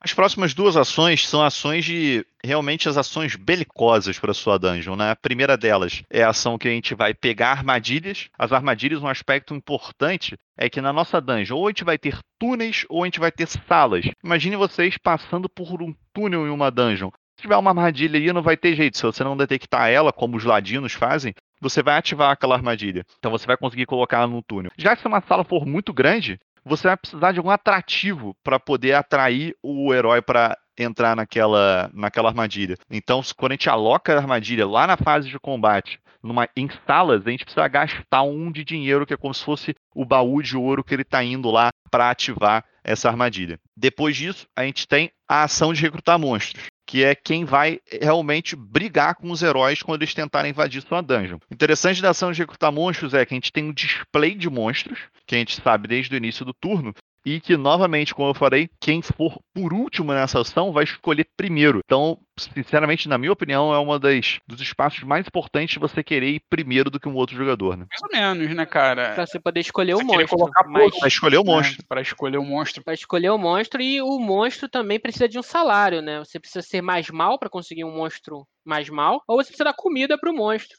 Às vezes você tem que dar até outro monstro para o cara comer pra, como pagamento. Então os monstros têm também seus lados fortes de bater nos agressores invadindo a dungeon, mas eles cobram por isso. Pois é, o salário dos monstros é uma coisa interessante que você tem que pagar quando você faz a ação de recrutar monstros. Então, na hora que você recruta, você já tem que pagar o salário daquele monstro. Como o Sirius falou, pode ser comida, pode ser maldade, pode ser dinheiro, pode ser um imp. Ele come o imp, coisas do gênero. E ao longo do jogo vão ter algumas alguns eventos aleatórios que em algum dos momentos, em alguma das quatro rodada- rodadas do ano, um desses eventos vai ser o dia de pagamento dos salários dos monstros, onde você vai ter que pagar aquele mesmo salário que você pagou para recrutar ele de novo, para que ele continue na sua dungeon. Senão, ele para de trabalhar para você, foge, vai assombrar o vilarejo e você fica mal, porque o vilarejo soube que você soltou monstros propositalmente para assombrar eles. Uma coisa interessante que Mário falou que são aleatórios e o João não está convulsionando. Não é tão aleatório assim. É, como o Mário falou, a gente sabe os eventos que existem no jogo. Então a diferença basicamente é quando eles vão acontecer. Existe- existem dois eventos que são realmente surpresa, mas a gente consegue razoavelmente se programar conhecendo um pouquinho do jogo. E a última ação é a ação de comprar salas. É onde você vai transformar um túnel que você já tenha cavado em alguma rodada anterior, ou até mesmo nessa rodada, não tem problema, você vai transformar ela em uma sala. Toda rodada sempre vão ter só duas salas disponíveis, então essa ação ela é um pouco mais crítica ainda do que as outras, porque as outras ações elas têm três espaços para colocar minion, tá? E três espaços para resolver. E todos os três jogadores que colocarem minions ali conseguem resolver. Já nos espaços das salas, ela também tem três espaços para você colocar minion, mas apenas duas salas. Então só as duas primeiras minions vão conseguir resolver. O problema é que ela tem a ordem inversa. Então a última minion que for colocada compra primeiro. A penúltima minion que for colocada compra depois.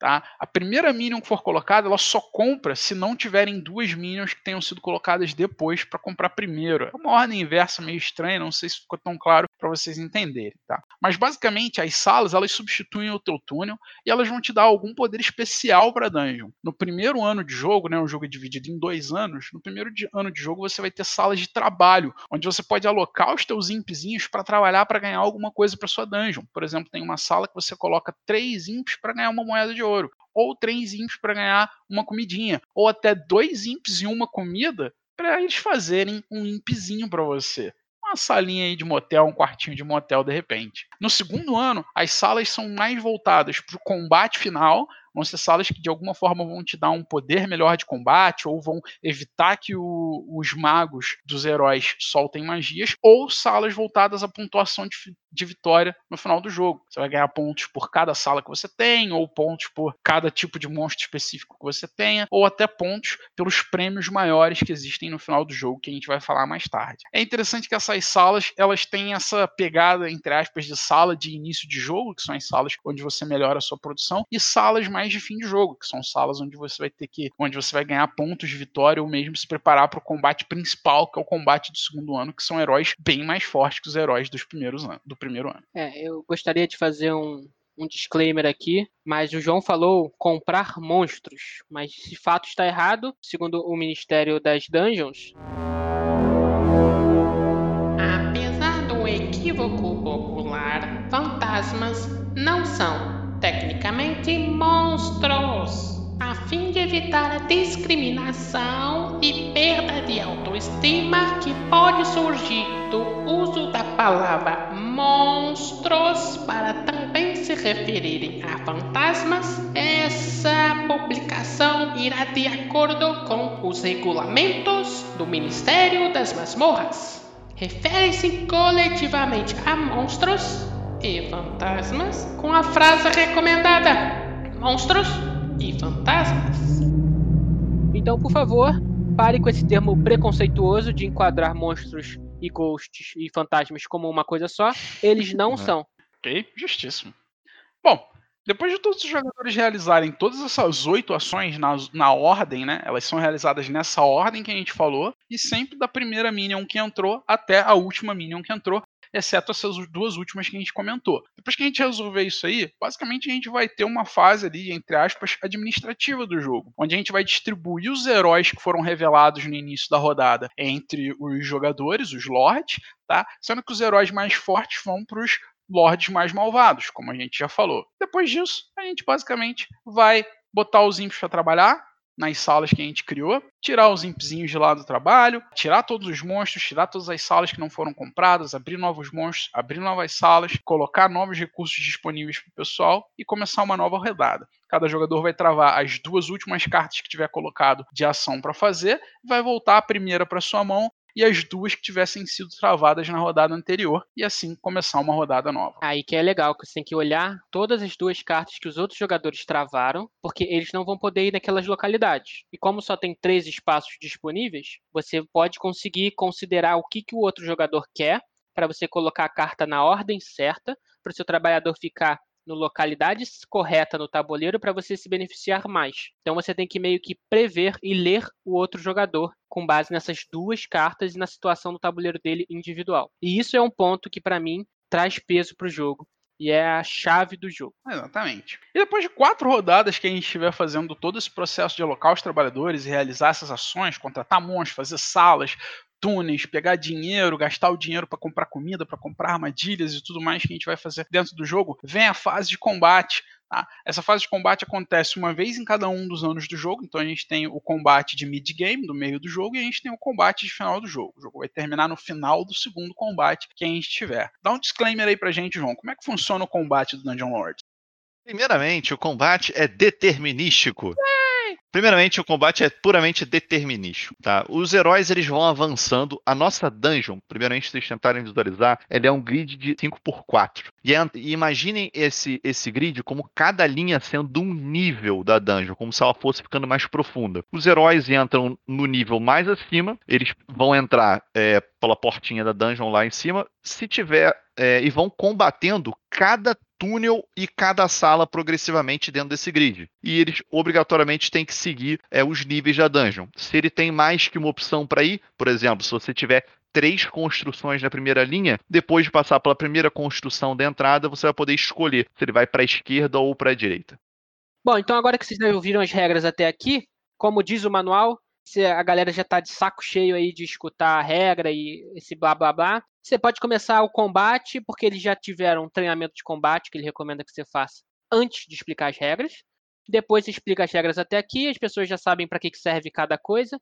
E aí você começa o combate e ajuda eles no decorrer do combate conforme as dúvidas vão surgindo. Porque é um pouco maçante a parte de combate explicar para a pessoa entender 100%, tá? Antes de começar a primeira partida. Mas aqui o João vai ter essa missão aí de tentar explicar para vocês o combate por áudio sem mostrar nada. Vai lá, João. Boa sorte. Então, para cada sala que a pare né, da, dos heróis passar, seja um túnel ou uma sala, para cada espaço da sua dungeon, vai acontecer um combate. Então, primeiramente, se isso for um túnel, você vai poder colocar, você pode colocar um monstro nesse local, lembrando que fantasma não é monstro, então você pode colocar fantasma junto com o monstro. E você vai poder colocar uma armadilha. Quando você, é, depois disso feito, você vai alocar, dependendo do seu monstro e da sua armadilha, o dano para os heróis. As, a maioria das vezes esse dano vai acontecer no primeiro herói da fila, mas algumas habilidades vão acontecer com o último herói da fila ou com um herói específico mas essa ordem que os heróis entraram na sua dungeon é importante e essa é a ordem que você pegou eles ao longo do ano. Depois disso, provavelmente você tomou porrada pra caramba e eles vão avançar para a próxima sala. A única diferença é que do túnel para a sala, como eu falei inicialmente, que armadilhas dentro das salas vão você vai precisar gastar um dinheiro para eles poderem ativar a tua armadilha. E nas salas você pode colocar dois monstros além de colocar fantasma. Então é um local que você consegue proteger melhor a sua dungeon. O importante é que quando os heróis avançam numa sala, né, que acabou o combate e eles não foram todos destruídos, existe um dano chamado dano de fadiga, que é exatamente pelo cansaço deles de progredir a sua dungeon, é determinado pelas cartas que aparecem no começo do combate, que é, estão junto das spells. Então essa informação é uma das que a gente consegue descobrir na vidente também. E muitas vezes o dano de fadiga salva sua dungeon. É, tem mais detalhes que cada herói tem uma habilidade especial diferente, que a gente não vai adentrar aqui no momento. Cada monstro tem uma habilidade diferente. É, só para ilustrar uma, por exemplo, o, o, fantasma aparece atrás da parede e ele bate no cara de trás da fila dos Na heróis. Verdade, ele só não pode bater no primeiro. É, ele só não bate no primeiro. Então, existem esses detalhezinhos de regra de combate que a gente não vai tentar explicar aqui porque vai ficar bem maçante. Mas o fato é que depois dos heróis passarem na sua dungeon, eles vão devastando todos os territórios. Se sobreviveu um, um herói numa determinada localidade, eles avançam para a próxima localidade e assim por diante. E aí o round de combate dura quatro rounds e no final deles, os que você matou te dá um ponto no final do jogo, os que você não matou saem do jogo e a sua dungeon ficou destruída. E tiles destruídos na dungeon tiram Detalhe, pontos. é um jogo pra família, você não mata os heróis, você captura eles como prisioneiros. Perdão, perdão, é verdade. Estou completamente passando os limites com esse Você termo. faz isso com um demônio de 10 metros de altura, mas você captura. Exatamente. Então, no final do jogo, deu final de dois anos, nós vemos a pontuação. E a pontuação é dada por quem tem mais coisas que dão ponto, mais coisas que você aglomerou, né, no seu. Uau, parece até o João explicando como é que ganha jogo. Um ponto, excelente explicação. Então, quanto mais explorada a sua dungeon tá, mais pontos você ganha. Quanto mais herói você capturou, mais você ganha. Quanto mais imps, mais você ganha ponto. E assim por diante. Então, acumular coisas. Quanto menos espaços na sua dungeon tiverem sido conquistados, mais pontos. E além disso, no final do jogo, a gente vai fazer uns prêmios para os melhores Dungeon Lords em cada categoria oficial lá do Ministério das Dungeons. Existem várias categorias e cada dungeon, cada lord que for melhor em cada uma dessas categorias, vai marcar três pontos. Em caso de empate, dois pontos para cada. Tá? Então as categorias são, por exemplo, o, o Lorde dos Imps, o jogador que tiver mais imps, 3 pontos. O jogador que tiver menos, mais túneis, 3 pontos. O jogador que tiver mais salas, 3 pontos. E coisas desse gênero que demonstram né, a capacidade do progresso da, da sua dungeon de, de ter sido a mais completinha, vamos dizer assim. Então são outras coisas que pontuam além de matar os heróis E por que você pode ficar com ponto negativo? Pois é, os então? pontos negativos eles são dados porque pelas salas e túneis que forem conquistados pelos heróis, cada sala e cada túnel conquistado, ao invés de te dar ponto positivo, vai te dar negativo, então é um gap aí de dois pontos. Ao invés de você ganhar mais um, você vai ganhar menos um. E existe também algumas condições no jogo em que você pode ganhar uma multa do Ministério das Dungeons. Por exemplo, quando você tem que pagar o IPTU. Acredite em mim, o jogo tem o IPTU, que é um dos eventos aleatórios do jogo que vai acontecer uma vez por ano. Nesse evento você tem que pagar uma moeda para cada dois espaços que a sua dungeon ocupar tá? Seja tá, sa- sejam salas ou túneis. Nesse momento, por exemplo, sua,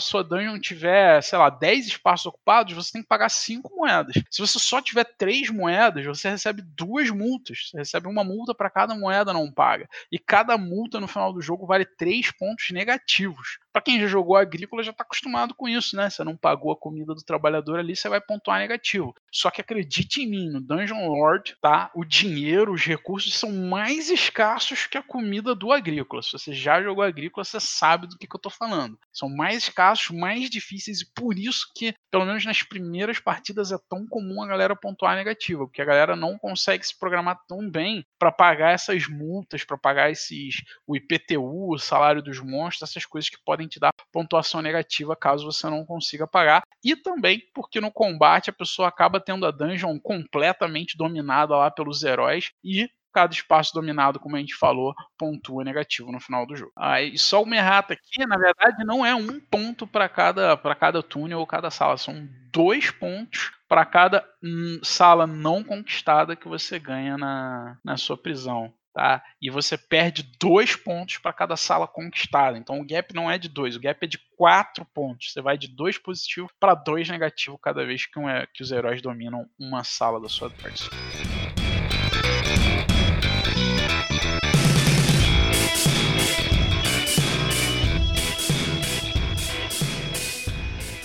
Dungeon Lords temos ampla disponibilidade fora do Brasil. Obviamente, É, infelizmente, como já falamos aí, esperamos que o pessoal aí das editoras nacionais ouçam nosso podcast, como sabemos tem alguns que, ou- que ouvem, e é um jogo que acho que vale muito a pena trazer. Mas, para quem não quer esperar, ou como nós, é, sabe que isso às vezes demora um pouquinho, temos disponibilidade em quase todas as lojas padrão aí nos Estados Unidos, Canadá, amplamente disponível, jogo base Dungeon Lords. E de vez em quando dá para encontrar na Ludopédia alguém. De vez em quando dá pra encontrar na Ludopad. Não é, não é muito incomum, tá? É, e vou até falar, cara, que a edição de aniversário, Big Box, ainda tem disponibilidade lá fora. Que assim, eles fizeram uma printagem realmente grande. Então é um pouquinho mais salgado, obviamente, mas é a edição que eu vendi meu Dungeon Lords para poder comprar agora essa edição de aniversário que vem com a expansão, vem com os componentes um pouquinho mais bonitinhos. É, é compra certa minha. O que, que vem nela aí? É Anniversary Edition, né, que você tá falando, na verdade. Isso, ela já vem com a expansão a Festival Season, tá? Que adiciona mais, um, mais uma rodada nos dois anos, Isso. então passa a ser 10 rodadas ao invés de 8, que é a rodada dos festivais, onde a gente joga normal, a gente aloca as minions, trabalha, pega os recursos e tudo mais, mas a gente também vai para um festival, que é um mini leilãozinho que tem no jogo, a gente dá lances de imps, quem vai mandar mais imps pro festival, e cada jogador que tiver na ordem, né, do que mandar mais pro que mandar menos, pode fazer uma ação extra. Essas ações elas são relacionadas às oito ações do jogo, porque na expansão você tem oito ações especiais, uma de cada, e cada rodada uma das ações vai ser transformada nessa versão especial dela. Então você vai ter uma, uma ação especial de comida, uma ação especial de dinheiro, uma ação especial de trap,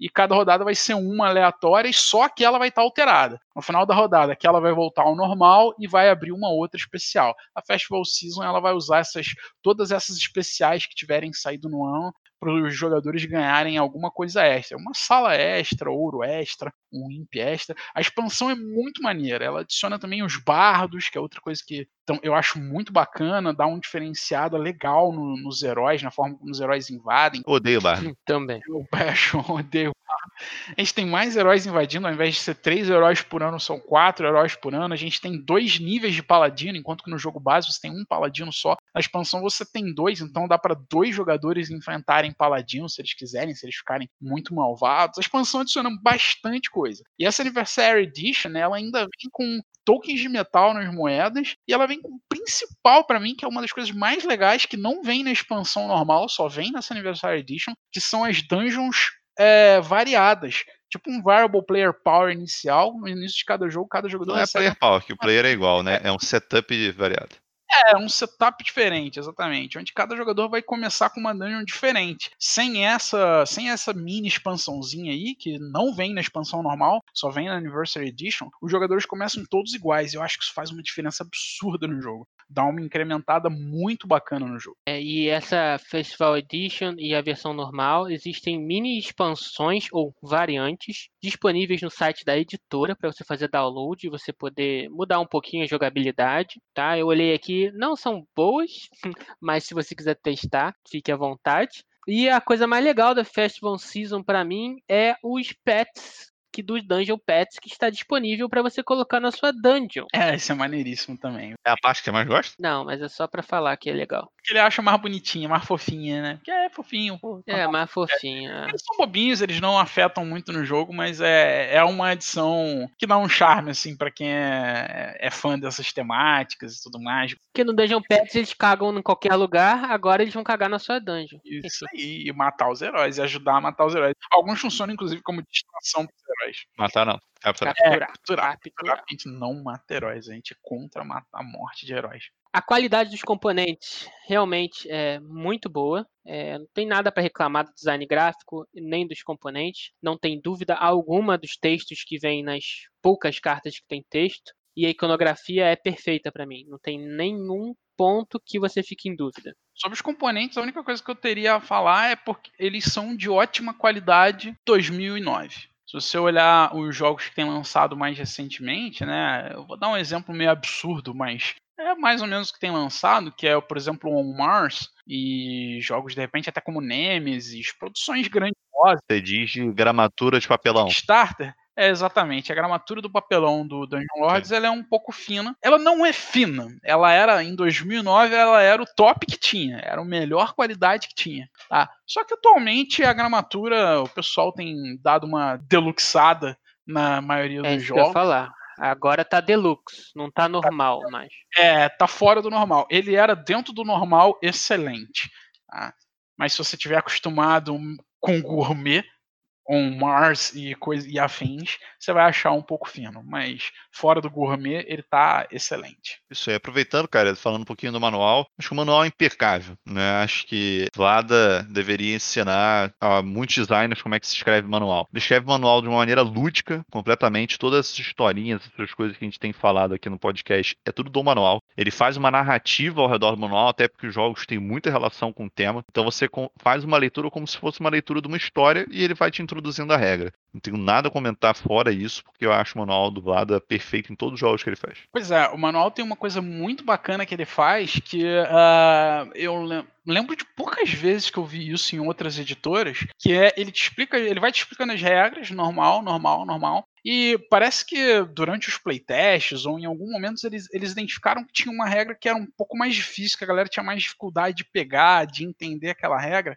E quando ele passa por esses tipos de regra, por, por regras que parecem ser mais difíceis, ele coloca essa narrativazinha que o João tá falando, que é o capitão ou o, o minionzinho. E eles entram como personagens no meio do, do manual para te explicar melhor a ideia daquela regra. Primeiro vem a regra escrita entre aspas de forma formal e depois vem o capitão te dizendo como é que funciona aquela regra. Ele te dá um resumo ou ele dá uma clareada melhor, como se fosse um personagemzinho mesmo de um quadrinho falando a regra, ao invés da regra sendo escrita de forma formal. E aquilo ali dá uma clareza absurda para você que está lendo, de forma que você até consegue explicar melhor para a pessoa que você vai ensinar o jogo, se ela não tiver lido a regra também. Porque você lembra daquele detalhe, aquele detalhe meio que fica gravado na sua cabeça, e você consegue decorar aquela ideia, aquela regra que ou seria facilmente esquecida, ou que não seria muito bem entendida. Eu costumo associar essa parada do, do capitão e da minionzinha falando no meio do manual com a época de escola, quando o professor fazia uma piada com alguma coisa, ou cantava uma música idiota, com alguma parada de biologia, e você nunca mais esquecia aquela sequência, aquela fórmula, aquela parada ali que acontecia por causa daquela piadinha idiota que ficava na sua cabeça e você ficava repetindo aquela piadinha idiota. É mais ou menos isso que ele faz no manual, e eu acho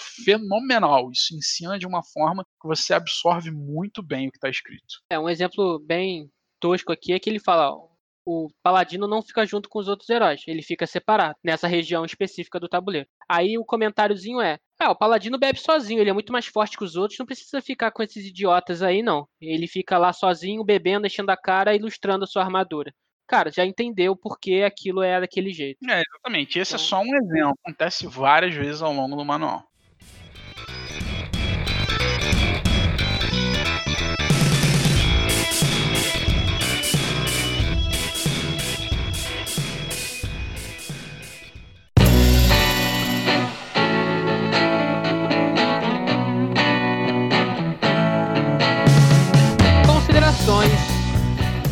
João, quero saber de você suas considerações, porque esse jogo tem dois pontos que eu acho que você odeia em jogos em geral, e esse eu acho que não te, te incomodam, Então pergunta aí. que é o luck draw das armadilhas e os eventos aleatórios que, que vem em cada jogo. Dois eventos aleatórios e dois você sempre sabe Dois por ano. que tem na partida, mas não sabe quando eles vão vir. Quatro, por part... Quatro eventos aleatórios por partida no total. Em relação aos eventos, pra mim é exatamente o mesmo esquema do Bios Megafauna. Você conhecendo o jogo, você sabe as coisas que podem acontecer e você e a gente tem aqueles que já são programados. Então você sabe a porrada é, que pode vir, você só sabe se ela vai vir e em que momento ela vai vir. Então é uma coisa que não me, não me incomoda. O que me incomodaria se fosse um deck de 100 cartas você tirar 5 por um evento que te bate. Aí realmente me incomoda que não tem previsibilidade nenhuma. Posso dar um exemplo aí é, de um jogo que joguei nesse. um pouquinho antes da, da gravação, joguei ontem. After the Empire. After the Empire é um jogo que tá aí pra ser lançado. Não sei se é Kickstarter, mas tá pra lançar agora esse ano. Pra quem já jogou Stronghold, aquele jogo de dois jogadores, imagina um Stronghold, só que pra mais jogadores. A premissa do jogo é essa. Fora componentes bizarramente maravilhosos, enfim. Só que qual que é o tema? É, você vai ficar se protegendo de cercos é, no seu castelo. Você vai tomando porrada, parecendo um pouco um Dungeon Lost, você vai tomando porrada no teu castelo o tempo todo. Só que o que acontece? É um deck enorme de invasores. Você visualiza uma carta dos invasores e em grande parte do jogo você compra outras quatro cartas. Fato é, os invasores podem vir do norte, do sul, do leste ou do oeste, e em forças diferentes podem ser arqueiros ou infantaria.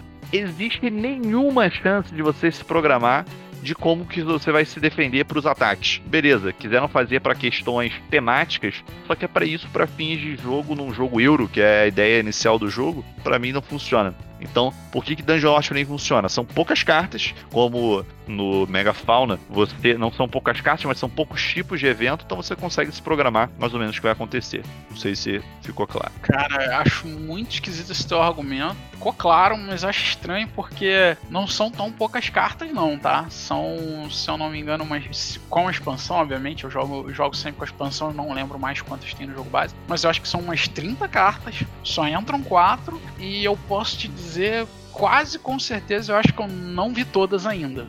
Não, mas presta atenção. O que é o evento aleatório é aquele tokenzinho que acontece duas vezes no jogo. Quatro vezes no jogo. Quatro vezes no jogo, sim. Sim. Mas as outras coisas, as outras, metade dos outros eventos eu sei. Tudo bem, então é, é porque acontecem poucos eventos não previsíveis, é isso? Exatamente, poucos Ok. eventos, é quantidade. Tipo assim, se forem todos não previsíveis, não consigo programar. Poucos eventos, aí beleza, pra mim cai num negócio de rejogabilidade. Mas que você também tem pelo menos uma rodada pra se programar com antecedência para cada evento aleatório também. Tem, exatamente, tem isso também. Você visualiza pelo menos com uma rodada anterior os eventos. Como dei o exemplo desse After the Empire, você descobre quando o cara tá batendo na tua, tua porta e estoporando teu muro. É isso que, que é a diferença pra mim.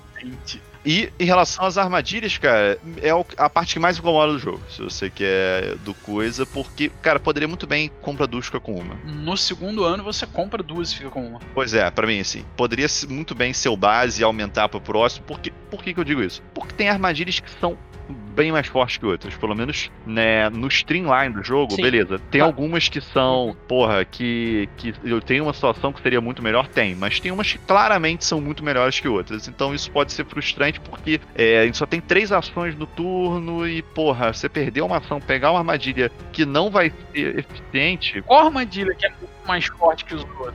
A maioria das armadilhas dá um- um- um- uma quantidade de dano muito próxima. Não tem nenhuma que dê. Eu sei, eu tô falando da maioria, mas tem algumas que são obviamente mais fortes. Não tem nenhuma que dê um e outra Não, que tem dá cinco, que- Não tem nenhuma que dê um de dano e a outra dê cinco. Não. Tem uma, tem uma armadilha. Tem uma que mata o cara instantaneamente, cara. A armadilha que mata o cara na hora te custa um imp, assim, é, é caríssimo, não é trivial. Tem uma que mata na hora, a outra dá dano e depois dá mais dano. Repare, eu não tô dizendo que não é balanceado. Sim. Pra mim o jogo é completamente balanceado. O fato é que você pode comprar uma armadilha que, porra, você tem um imp pra pagar e vai ser muito melhor você matar um cara do que você ter uma armadilha que vai dar dois de dano, sacou? Porque a impressão é essa, que poderia, porra, outro jeito de fazer, que eu sempre falo que eu gosto muito, faz um display, faz igual os monstros. Tenha três armadilhas abertas, você compra uma delas. Acabou. Resolve pra mim o problema. Enfim, é a minha opinião. Mas entrando nas considerações gerais do jogo. É, Dungeon Lord, não, não, vou, não vou ficar de fanboy nem nada disso, acho absolutamente incrível. Claro que não é fanboy. Não, não, não sou, não sou Ah, vocês, não, não. sou você. Porra, Acho o jogo incrível, Acho o jogo incrível. gostoso, É. tesudo, que homem, Não sou fanboy, mas acho o jogo incrível, maravilhoso. É isso aí mesmo. Mas honesto, sincero. simpático. E assim, ainda tenho dúvidas de se eu prefiro ele ou o Dungeon Pets, que ainda não falamos aqui. Mas eu acho que o Dungeon Lord está aí com certeza no top 20. Não sei no top 10, mas top 20 com certeza de jogos que eu já joguei. E até fica aí, eu ia encerrar o episódio falando isso, mas fica uma hashtag pra gente colocar aí que Vlad Chivat precisa voltar a fazer jogos. Ele não produz jogo, se eu não me engano, há uns 5 anos. Pelo menos jogo grande. Teve aí Codenames e tudo mais, mas jogo grande é, ele não produz, então vou fazer depois uma hashtag em tcheco, que é a coisa do cara, que é pra ele voltar a criar jogos que eu acho que vale a pena, que é, que é o que o cara faz bem. Pra ele conseguir criar um jogo grande da qualidade que ele sempre vem criando, demora tempo. Você vai ver, daqui a pouco ele vai vir com um jogo assim, estrogonoficamente gigantesco e bem feito. Estrogonoficamente. Estrogonoficamente. Termo científico. novo adjetivo. Eu, eu concordo com esse adjetivo, porque o estrogonofe é bom pra caralho, né, cara? Aí você fica assim, caralho, velho, esse jogo parece um estrogonofe, mano, de tão maravilhoso. É, pro cara escrever o manual do jeito que ele escreve é no mínimo um ano pra fazer isso aqui. Então, então, ok, bom. Considerações finais não tem. Tem que falar, velho. O jogo é fenomenal desde o seu lançamento, desde o jogo base, desde antes da expansão. Com a expansão, ele só é mais fenomenal ainda. Ah, Dungeon Lords é um dos jogos que se assentou pra mim entre os meus top. Eu tenho por algum motivo meu top 10 ele é muito estável, assim, eu consigo achar jogos que dificilmente algum outro jogo vai conseguir bater, de vez em quando entra um jogo ou outro, obviamente, mas não é uma coisa que acontece todo ano, às vezes demora anos pro meu top 10 variar, inclusive o último que entrou foi o Kingdom Death Monster, que eu conheci em 2009, e eh, mas antes do Kingdom Death Monster, eu acho que o último jogo que tinha entrado no meu top 10 tinha mais de 5 anos. O meu top 10 tinha sido alterado em 2014. Um negócio assim, nem vou lembrar qual era o jogo na época, porque agora ele já tá tão assentado há tanto tempo que eu só tenho a memória de como ele é atualmente. Mas não lembro qual foi o último jogo que entrou antes do Kingdom Death, pra você ter essa noção. E o Dungeon Lords, ele era. ele chegou a ser meu top 3 no lançamento. Atualmente, entre top 4 e 5. Mesma coisa aí do João, eu fico na dúvida entre o Pets e o Lords. Eu nunca sei qual dos dois eu prefiro. Eu achei que você tava sabido que era o Lorde. Não, não. Apesar dos dois serem muito diferentes entre si, mas os dois têm muitas qualidades, eles são muito equivalentes em qualidade de design, potencial de diversão dentro do jogo, fun factor absurdo nos dois. Eu tendo a acreditar que seja mais o Dungeon Lords, porque eu gosto, eu gosto mais do aperto do Dungeon Lords, eu acho o Dungeon Pets um pouquinho mais frouxo. Mas aí tem um segundo problema que a temática do Dungeon do Dungeon Pets é muito mais divertida. Eu gosto muito de animais de estimação, tenho meus cachorros, amo meus cachorros e eu tenho umas sensações jogando Dungeon Pets muito da forma como eu cuido dos meus cachorros, do jeito como você brinca, a ideia de que o bicho caga, deu vontade ele vai cagar, irmão. Você não tem controle sobre isso. E, então tem que meio essa, essa memória entre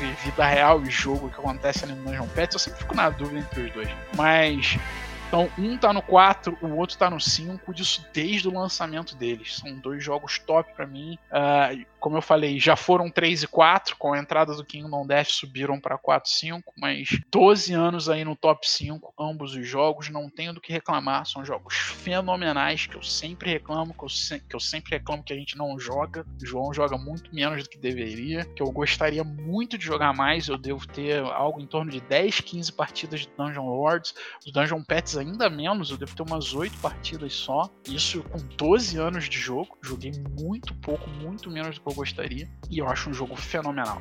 Bom, esse jogo, ele, eu acho ele fantástico para começar pela temática, né? Quando o Mario botou ele na mesa me apresentando, eu vi aquelas moedinhas lá do, da versão de aniversário de metal. Falei, porra, que maneiro. Primeira vez que eu vejo um jogo com uma moedinha de metal, que maneiro. Aí ele começou a falar a temática. Eu falei, não acredito. Eu sou um monstro, tenho que destruir esses babacas desses heróis. Cara, quem me conhece sabe, o Tom é muito melhor que o Jerry, o Coyote é muito mais fantástico do que aquela porcaria de papaléguas, e o Dungeon Lords me faz me sentir no papel desses vilões, e é o que eu gosto. Então, acho sensacional, primeiro pela temática. E aí começa a me explicar a regra, falar, ah, vai pegar uma comida, mas aí você paga por ela. Depois você vai lá e destrói a vila toda e pega a comida e a moeda do outro cara. Eu falei, cara, não é possível que seja isso. Isso não tá no manual. Ele falou, tá, cara, aqui, ó. Aí ele me mostrou o manual. Eu falei, meu Deus do céu. Cara, eu li o manual só para me divertir com os comentários do cara, sendo que eu já sabia a regra depois da partida. E acabou a primeira partida, eu fiquei muito frustrado. Eu não gostei do jogo eu falei, cara, eu quero gostar disso, mas eu não gostei. Por que eu não gostei? Eu fui devastado. Sim, tudo que eu criei no primeiro ano foi devastado por esses miseráveis desses heróis. E no segundo ano me destruíram por completo. Sobrou, acho que só uma construção, uma, um tile na minha dungeon. Totalmente devastado e o Mario fez pontuação positiva super alta. Já jogou o jogo várias vezes me senti realmente frustrado. E todo mundo que jogou comigo, só o Mario, eu acho que eram quatro pessoas, e só o Mario era experiente, né? Tava apresentando o jogo pro pessoal. Ninguém saiu do jogo assim achando que se divertiu, tava se achando que tinha ficado estressado e tava perdendo porque tava apanhando do jogo e não de outro jogador. Mas todo mundo falou, cara, eu não entendi como jogava na primeira partida. Isso aqui é brilhante, mas eu perdi feio porque não entendi esse combate. Aí todo mundo quis jogar uma segunda partida. E na segunda partida, aí sim todo mundo se divertiu, conseguiu ver o que os outros estavam fazendo, por que estavam fazendo, se programando melhor. Todo mundo pontuou positivo, todo mundo sacou qual é a do jogo, sacou a matemática ali por trás, entendeu o desafio e, e gostou da temática de ser um vilão que está sendo atacado. Que você estava na tua ali construindo tua casinha e vem algum babaca e te destrói. Então, isso é fantástico, essa subversão do tema de Dungeon implementada aqui é brilhante. E eu já tentei fazer a matemática desse jogo aqui na mão algumas vezes e eu não consigo achar nenhum detalhe que eu fale, cara, isso aqui devia valer mais um ponto, menos um ponto. Aqui tem um recurso que você pega em troca daquela moeda, podia ser mais ou menos. Não, cara, até os eventos aleatórios, eles é, não são tão aleatórios assim, que são coisas mirabolantes. Eles todos estão dentro da temática e todos eles têm uma quantidade proporcional e que faz sentido. Ele me pega pelo tema, ele me pega pelas mecânicas. É o, foi o primeiro jogo que eu joguei com Simultaneous Action Selection com as cartinhas ali, tipo aquela do Tricerion, é, que é uma mecânica que eu não vejo muito por aí. Eu gostaria de jogar mais jogos com essa mecânica, porque ela adiciona um peso e uma mentalidade assim que você tem que ter durante a partida que é super diferente. Tomada de decisão dessa mecânica é muito interessante. É, é exatamente, tomada de decisão é, é muito grande ali. E você interage com os outros jogadores de uma forma diferente. Por causa é, dessa mecânica. É, mas de uma forma diferente, não é padrão, não, você não encontra essa interação, essa forma de interação em outras mecânicas, em outros jogos. É, muito interessante a tomada de decisão dessa mecânica. O João não vai me ferrar porque ele vai no local primeiro que eu, porque sabe que eu quero local.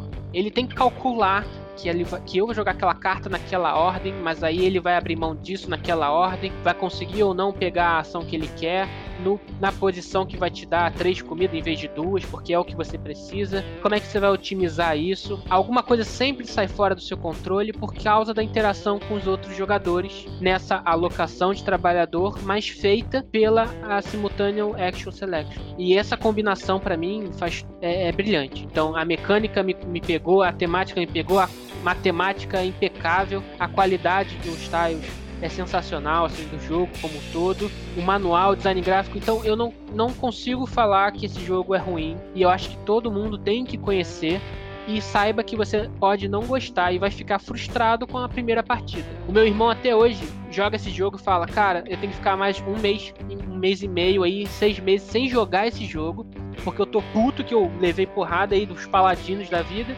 mas depois eu quero jogar de novo. Então, eu acho que Space Alert, é, é, Dungeon Lords, os jogos desse autor do Vlada, eles às vezes passam essa sensação de frustração porque o jogo não está colaborando com você. Curva de aprendizado. Mas é a pegada do cara. É, os jogos dele tem uma curva de aprendizado um pouco mais complexa, um pouco mais. Começa baixa, né? Começa lenta, você tem que jogar aí umas 3, 4 partidas até você realmente absorver as ideias do jogo, entender. Principalmente o Dungeon Lords, eu acho, eu acho arrisco dizer que seja o mais apertado dos jogos dele, tá? Dentre Through the Ages, Dungeon Pets, Space Alert, os outros jogos pesados do cara. Eu acho que o Lords é o mais apertado, é o que você tem, é o mais punitivo, onde você tem menos recursos e mais necessidade daqueles recursos, e onde não ter recurso mais te deixa ferrado no jogo. Você tem as multas para pagar, se você não tiver comida, você não consegue contratar um monstro forte. Se você não conseguir contratar, contratar um monstro forte, os caras vão destruir tua dungeon, e se eles destruírem, são menos 8 pontos que você vai ganhar aí, porque eles dominaram quatro lugares ao invés de dominar um só. E esses menos 8 pontos no final do jogo é um jogo onde na primeira partida, se você jogar uma partida com quatro pessoas, os quatro inexperientes, provavelmente a pontuação mais alta eu chutaria que vai ser em torno de 15, 20 pontos. Então, assim, 8 pontos faz muita diferença numa pontuação final de 20 pontos. Pra mim, ele, ele usa aquela pegada do Galaxy Trucker, de que você é destruído, você se prepara todo no começo para ir pro espaço e começar a ser depenado, destruído no final, pode não sobrar nem a sua nave. E aqui ele, ele usa esse conceito, né? Mas muito mais rebuscado, muito mais é, é, rebuscado mesmo, eu acho que é o, te o termo, enfim, mas muito mais bem implementado, melhor implementado, é, mas traz essa pegada, esse sentimento de tudo que você fez está sendo destruído ou pode vir a ser destruído. Mas as partidas que a gente joga, desde a, a curva de aprendizado, todo mundo junto, ou no final, quando todo mundo já está experiente na partida, são muito gostosas. E você passa, putz, esse cara não, peguei esse ladino, tô cheio de armadilha, não quero esse cara, ai não, meu Deus, vou ficar mais bonzinho porque senão vai vir esse paladino para mim e não vou conseguir é muito divertido. Então fica aí a nossa recomendação, Dungeon Lords. Procurem esse jogo, galera. Selo de aprovação pesado ao cubo. Eu acho, arrisco dizer, que Dungeon Lords é o jogo que a gente mais gosta em conjunto, em comum. Ah, possivelmente aí. The Golden Ages também, eu acho. Talvez Dungeon. Não sei. É, não sei se. É, talvez. Eu fico na dúvida entre ele, o Golden Ages e o Dominant é. Species, mas provavelmente eles formam aí a, a tríade, o top 3 pesado ao cubo dentro o, o gosto distinto, né? De nós três. É o que os. Gosto conjunto. É o que os três em conjunto mais gostam.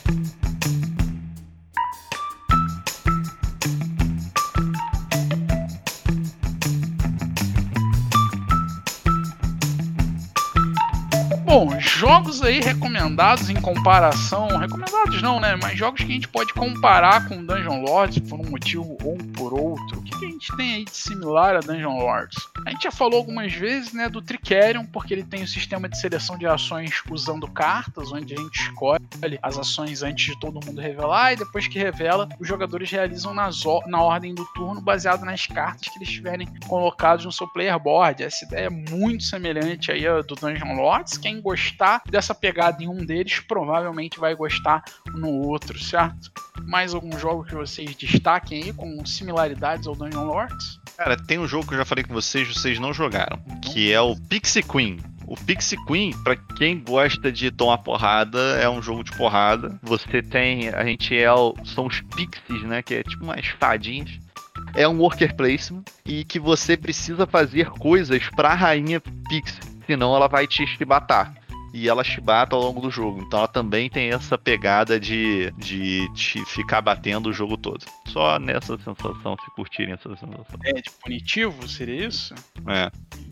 Mais punitivo ativo. Entendeu? Muito mais light, mas muito mais light. Mas na mesma pegada aí de temática, onde você tá construindo sua dungeon e os heróis vão invadir, tem o Boss Monster, que é um light, um card game lightzinho, family game completo. Tá bem simples, bem tranquilinho de jogar? É o tipo de jogo que dá para jogar com a família com tranquilidade, com é, crianças mais novas e tal. Até a galera que não curte muito board game, dá para passar o tempo tranquilo. Esse Boss Monster é legalzinho, que basicamente você vai comprando salinhas para sua dungeon. E é, uh, tematicamente falando, eu vou descrever o Dungeon Lord. Você basicamente constrói as salas da sua dungeon e em um determinado ponto um herói específico vem e esse herói tenta passar o carro na tua dungeon, ele vai invadindo as salinhas e vai até matar o, o boss do, da sua dungeon, que é você, né? Você começa com um boss específico, que tem uma habilidade especial. A, a diferença é que tem um boss, né, em relação ao Dungeon Lords que não tem. Esse tem, o heróizinho vai tentar matar o seu boss. É pegada temática similar, mas em jogabilidade não tem nada a ver. São dois jogos totalmente distintos. E se a galera quiser jogar esses jogos aí com vocês, eles jogam aonde? Discordzão, galerinha. Só chegar lá, o link vai estar tá aí na descrição do podcast. Só se unir a gente, chamar a gente para jogar. A gente não joga só pesado, não. Pode chamar para jogar um Boss Monster que eu ensino. Eu jogo de boa no TTS, até porque é rapidinho. É um jogo que dá para jogar em 15 Não minutos. joga? Não joga porque nunca Chama jogou, porque é Marcos. bem divertidinho. Dá pra jogar em 15 minutos, tem uma temática super agradável, é bobinho, é simples, não tem nada demais, mas é um joguinho bem divertidinho. Eu gosto de Boss Monster. Honestamente, é um, é um joguinho leve que eu acho bem. passatempo bem bacana. Bem tranquilinho de jogar.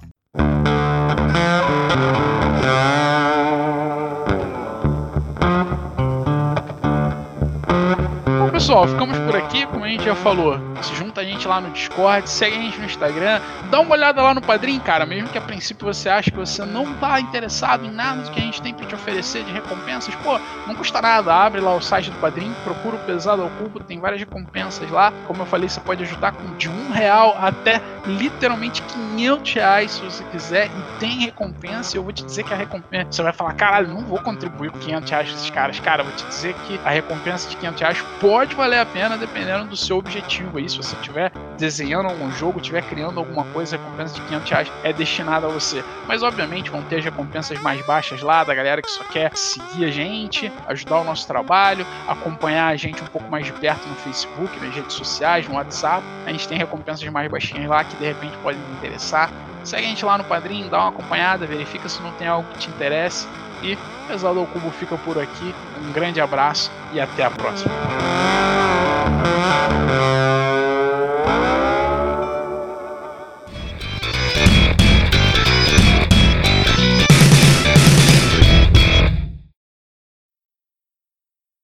Eu tenho o costume de, entre aspas, costume não, né? Por algum motivo, a minha, o meu top 10, assim, top 20, Caralho, ele é é, já muito volto. est- Ok.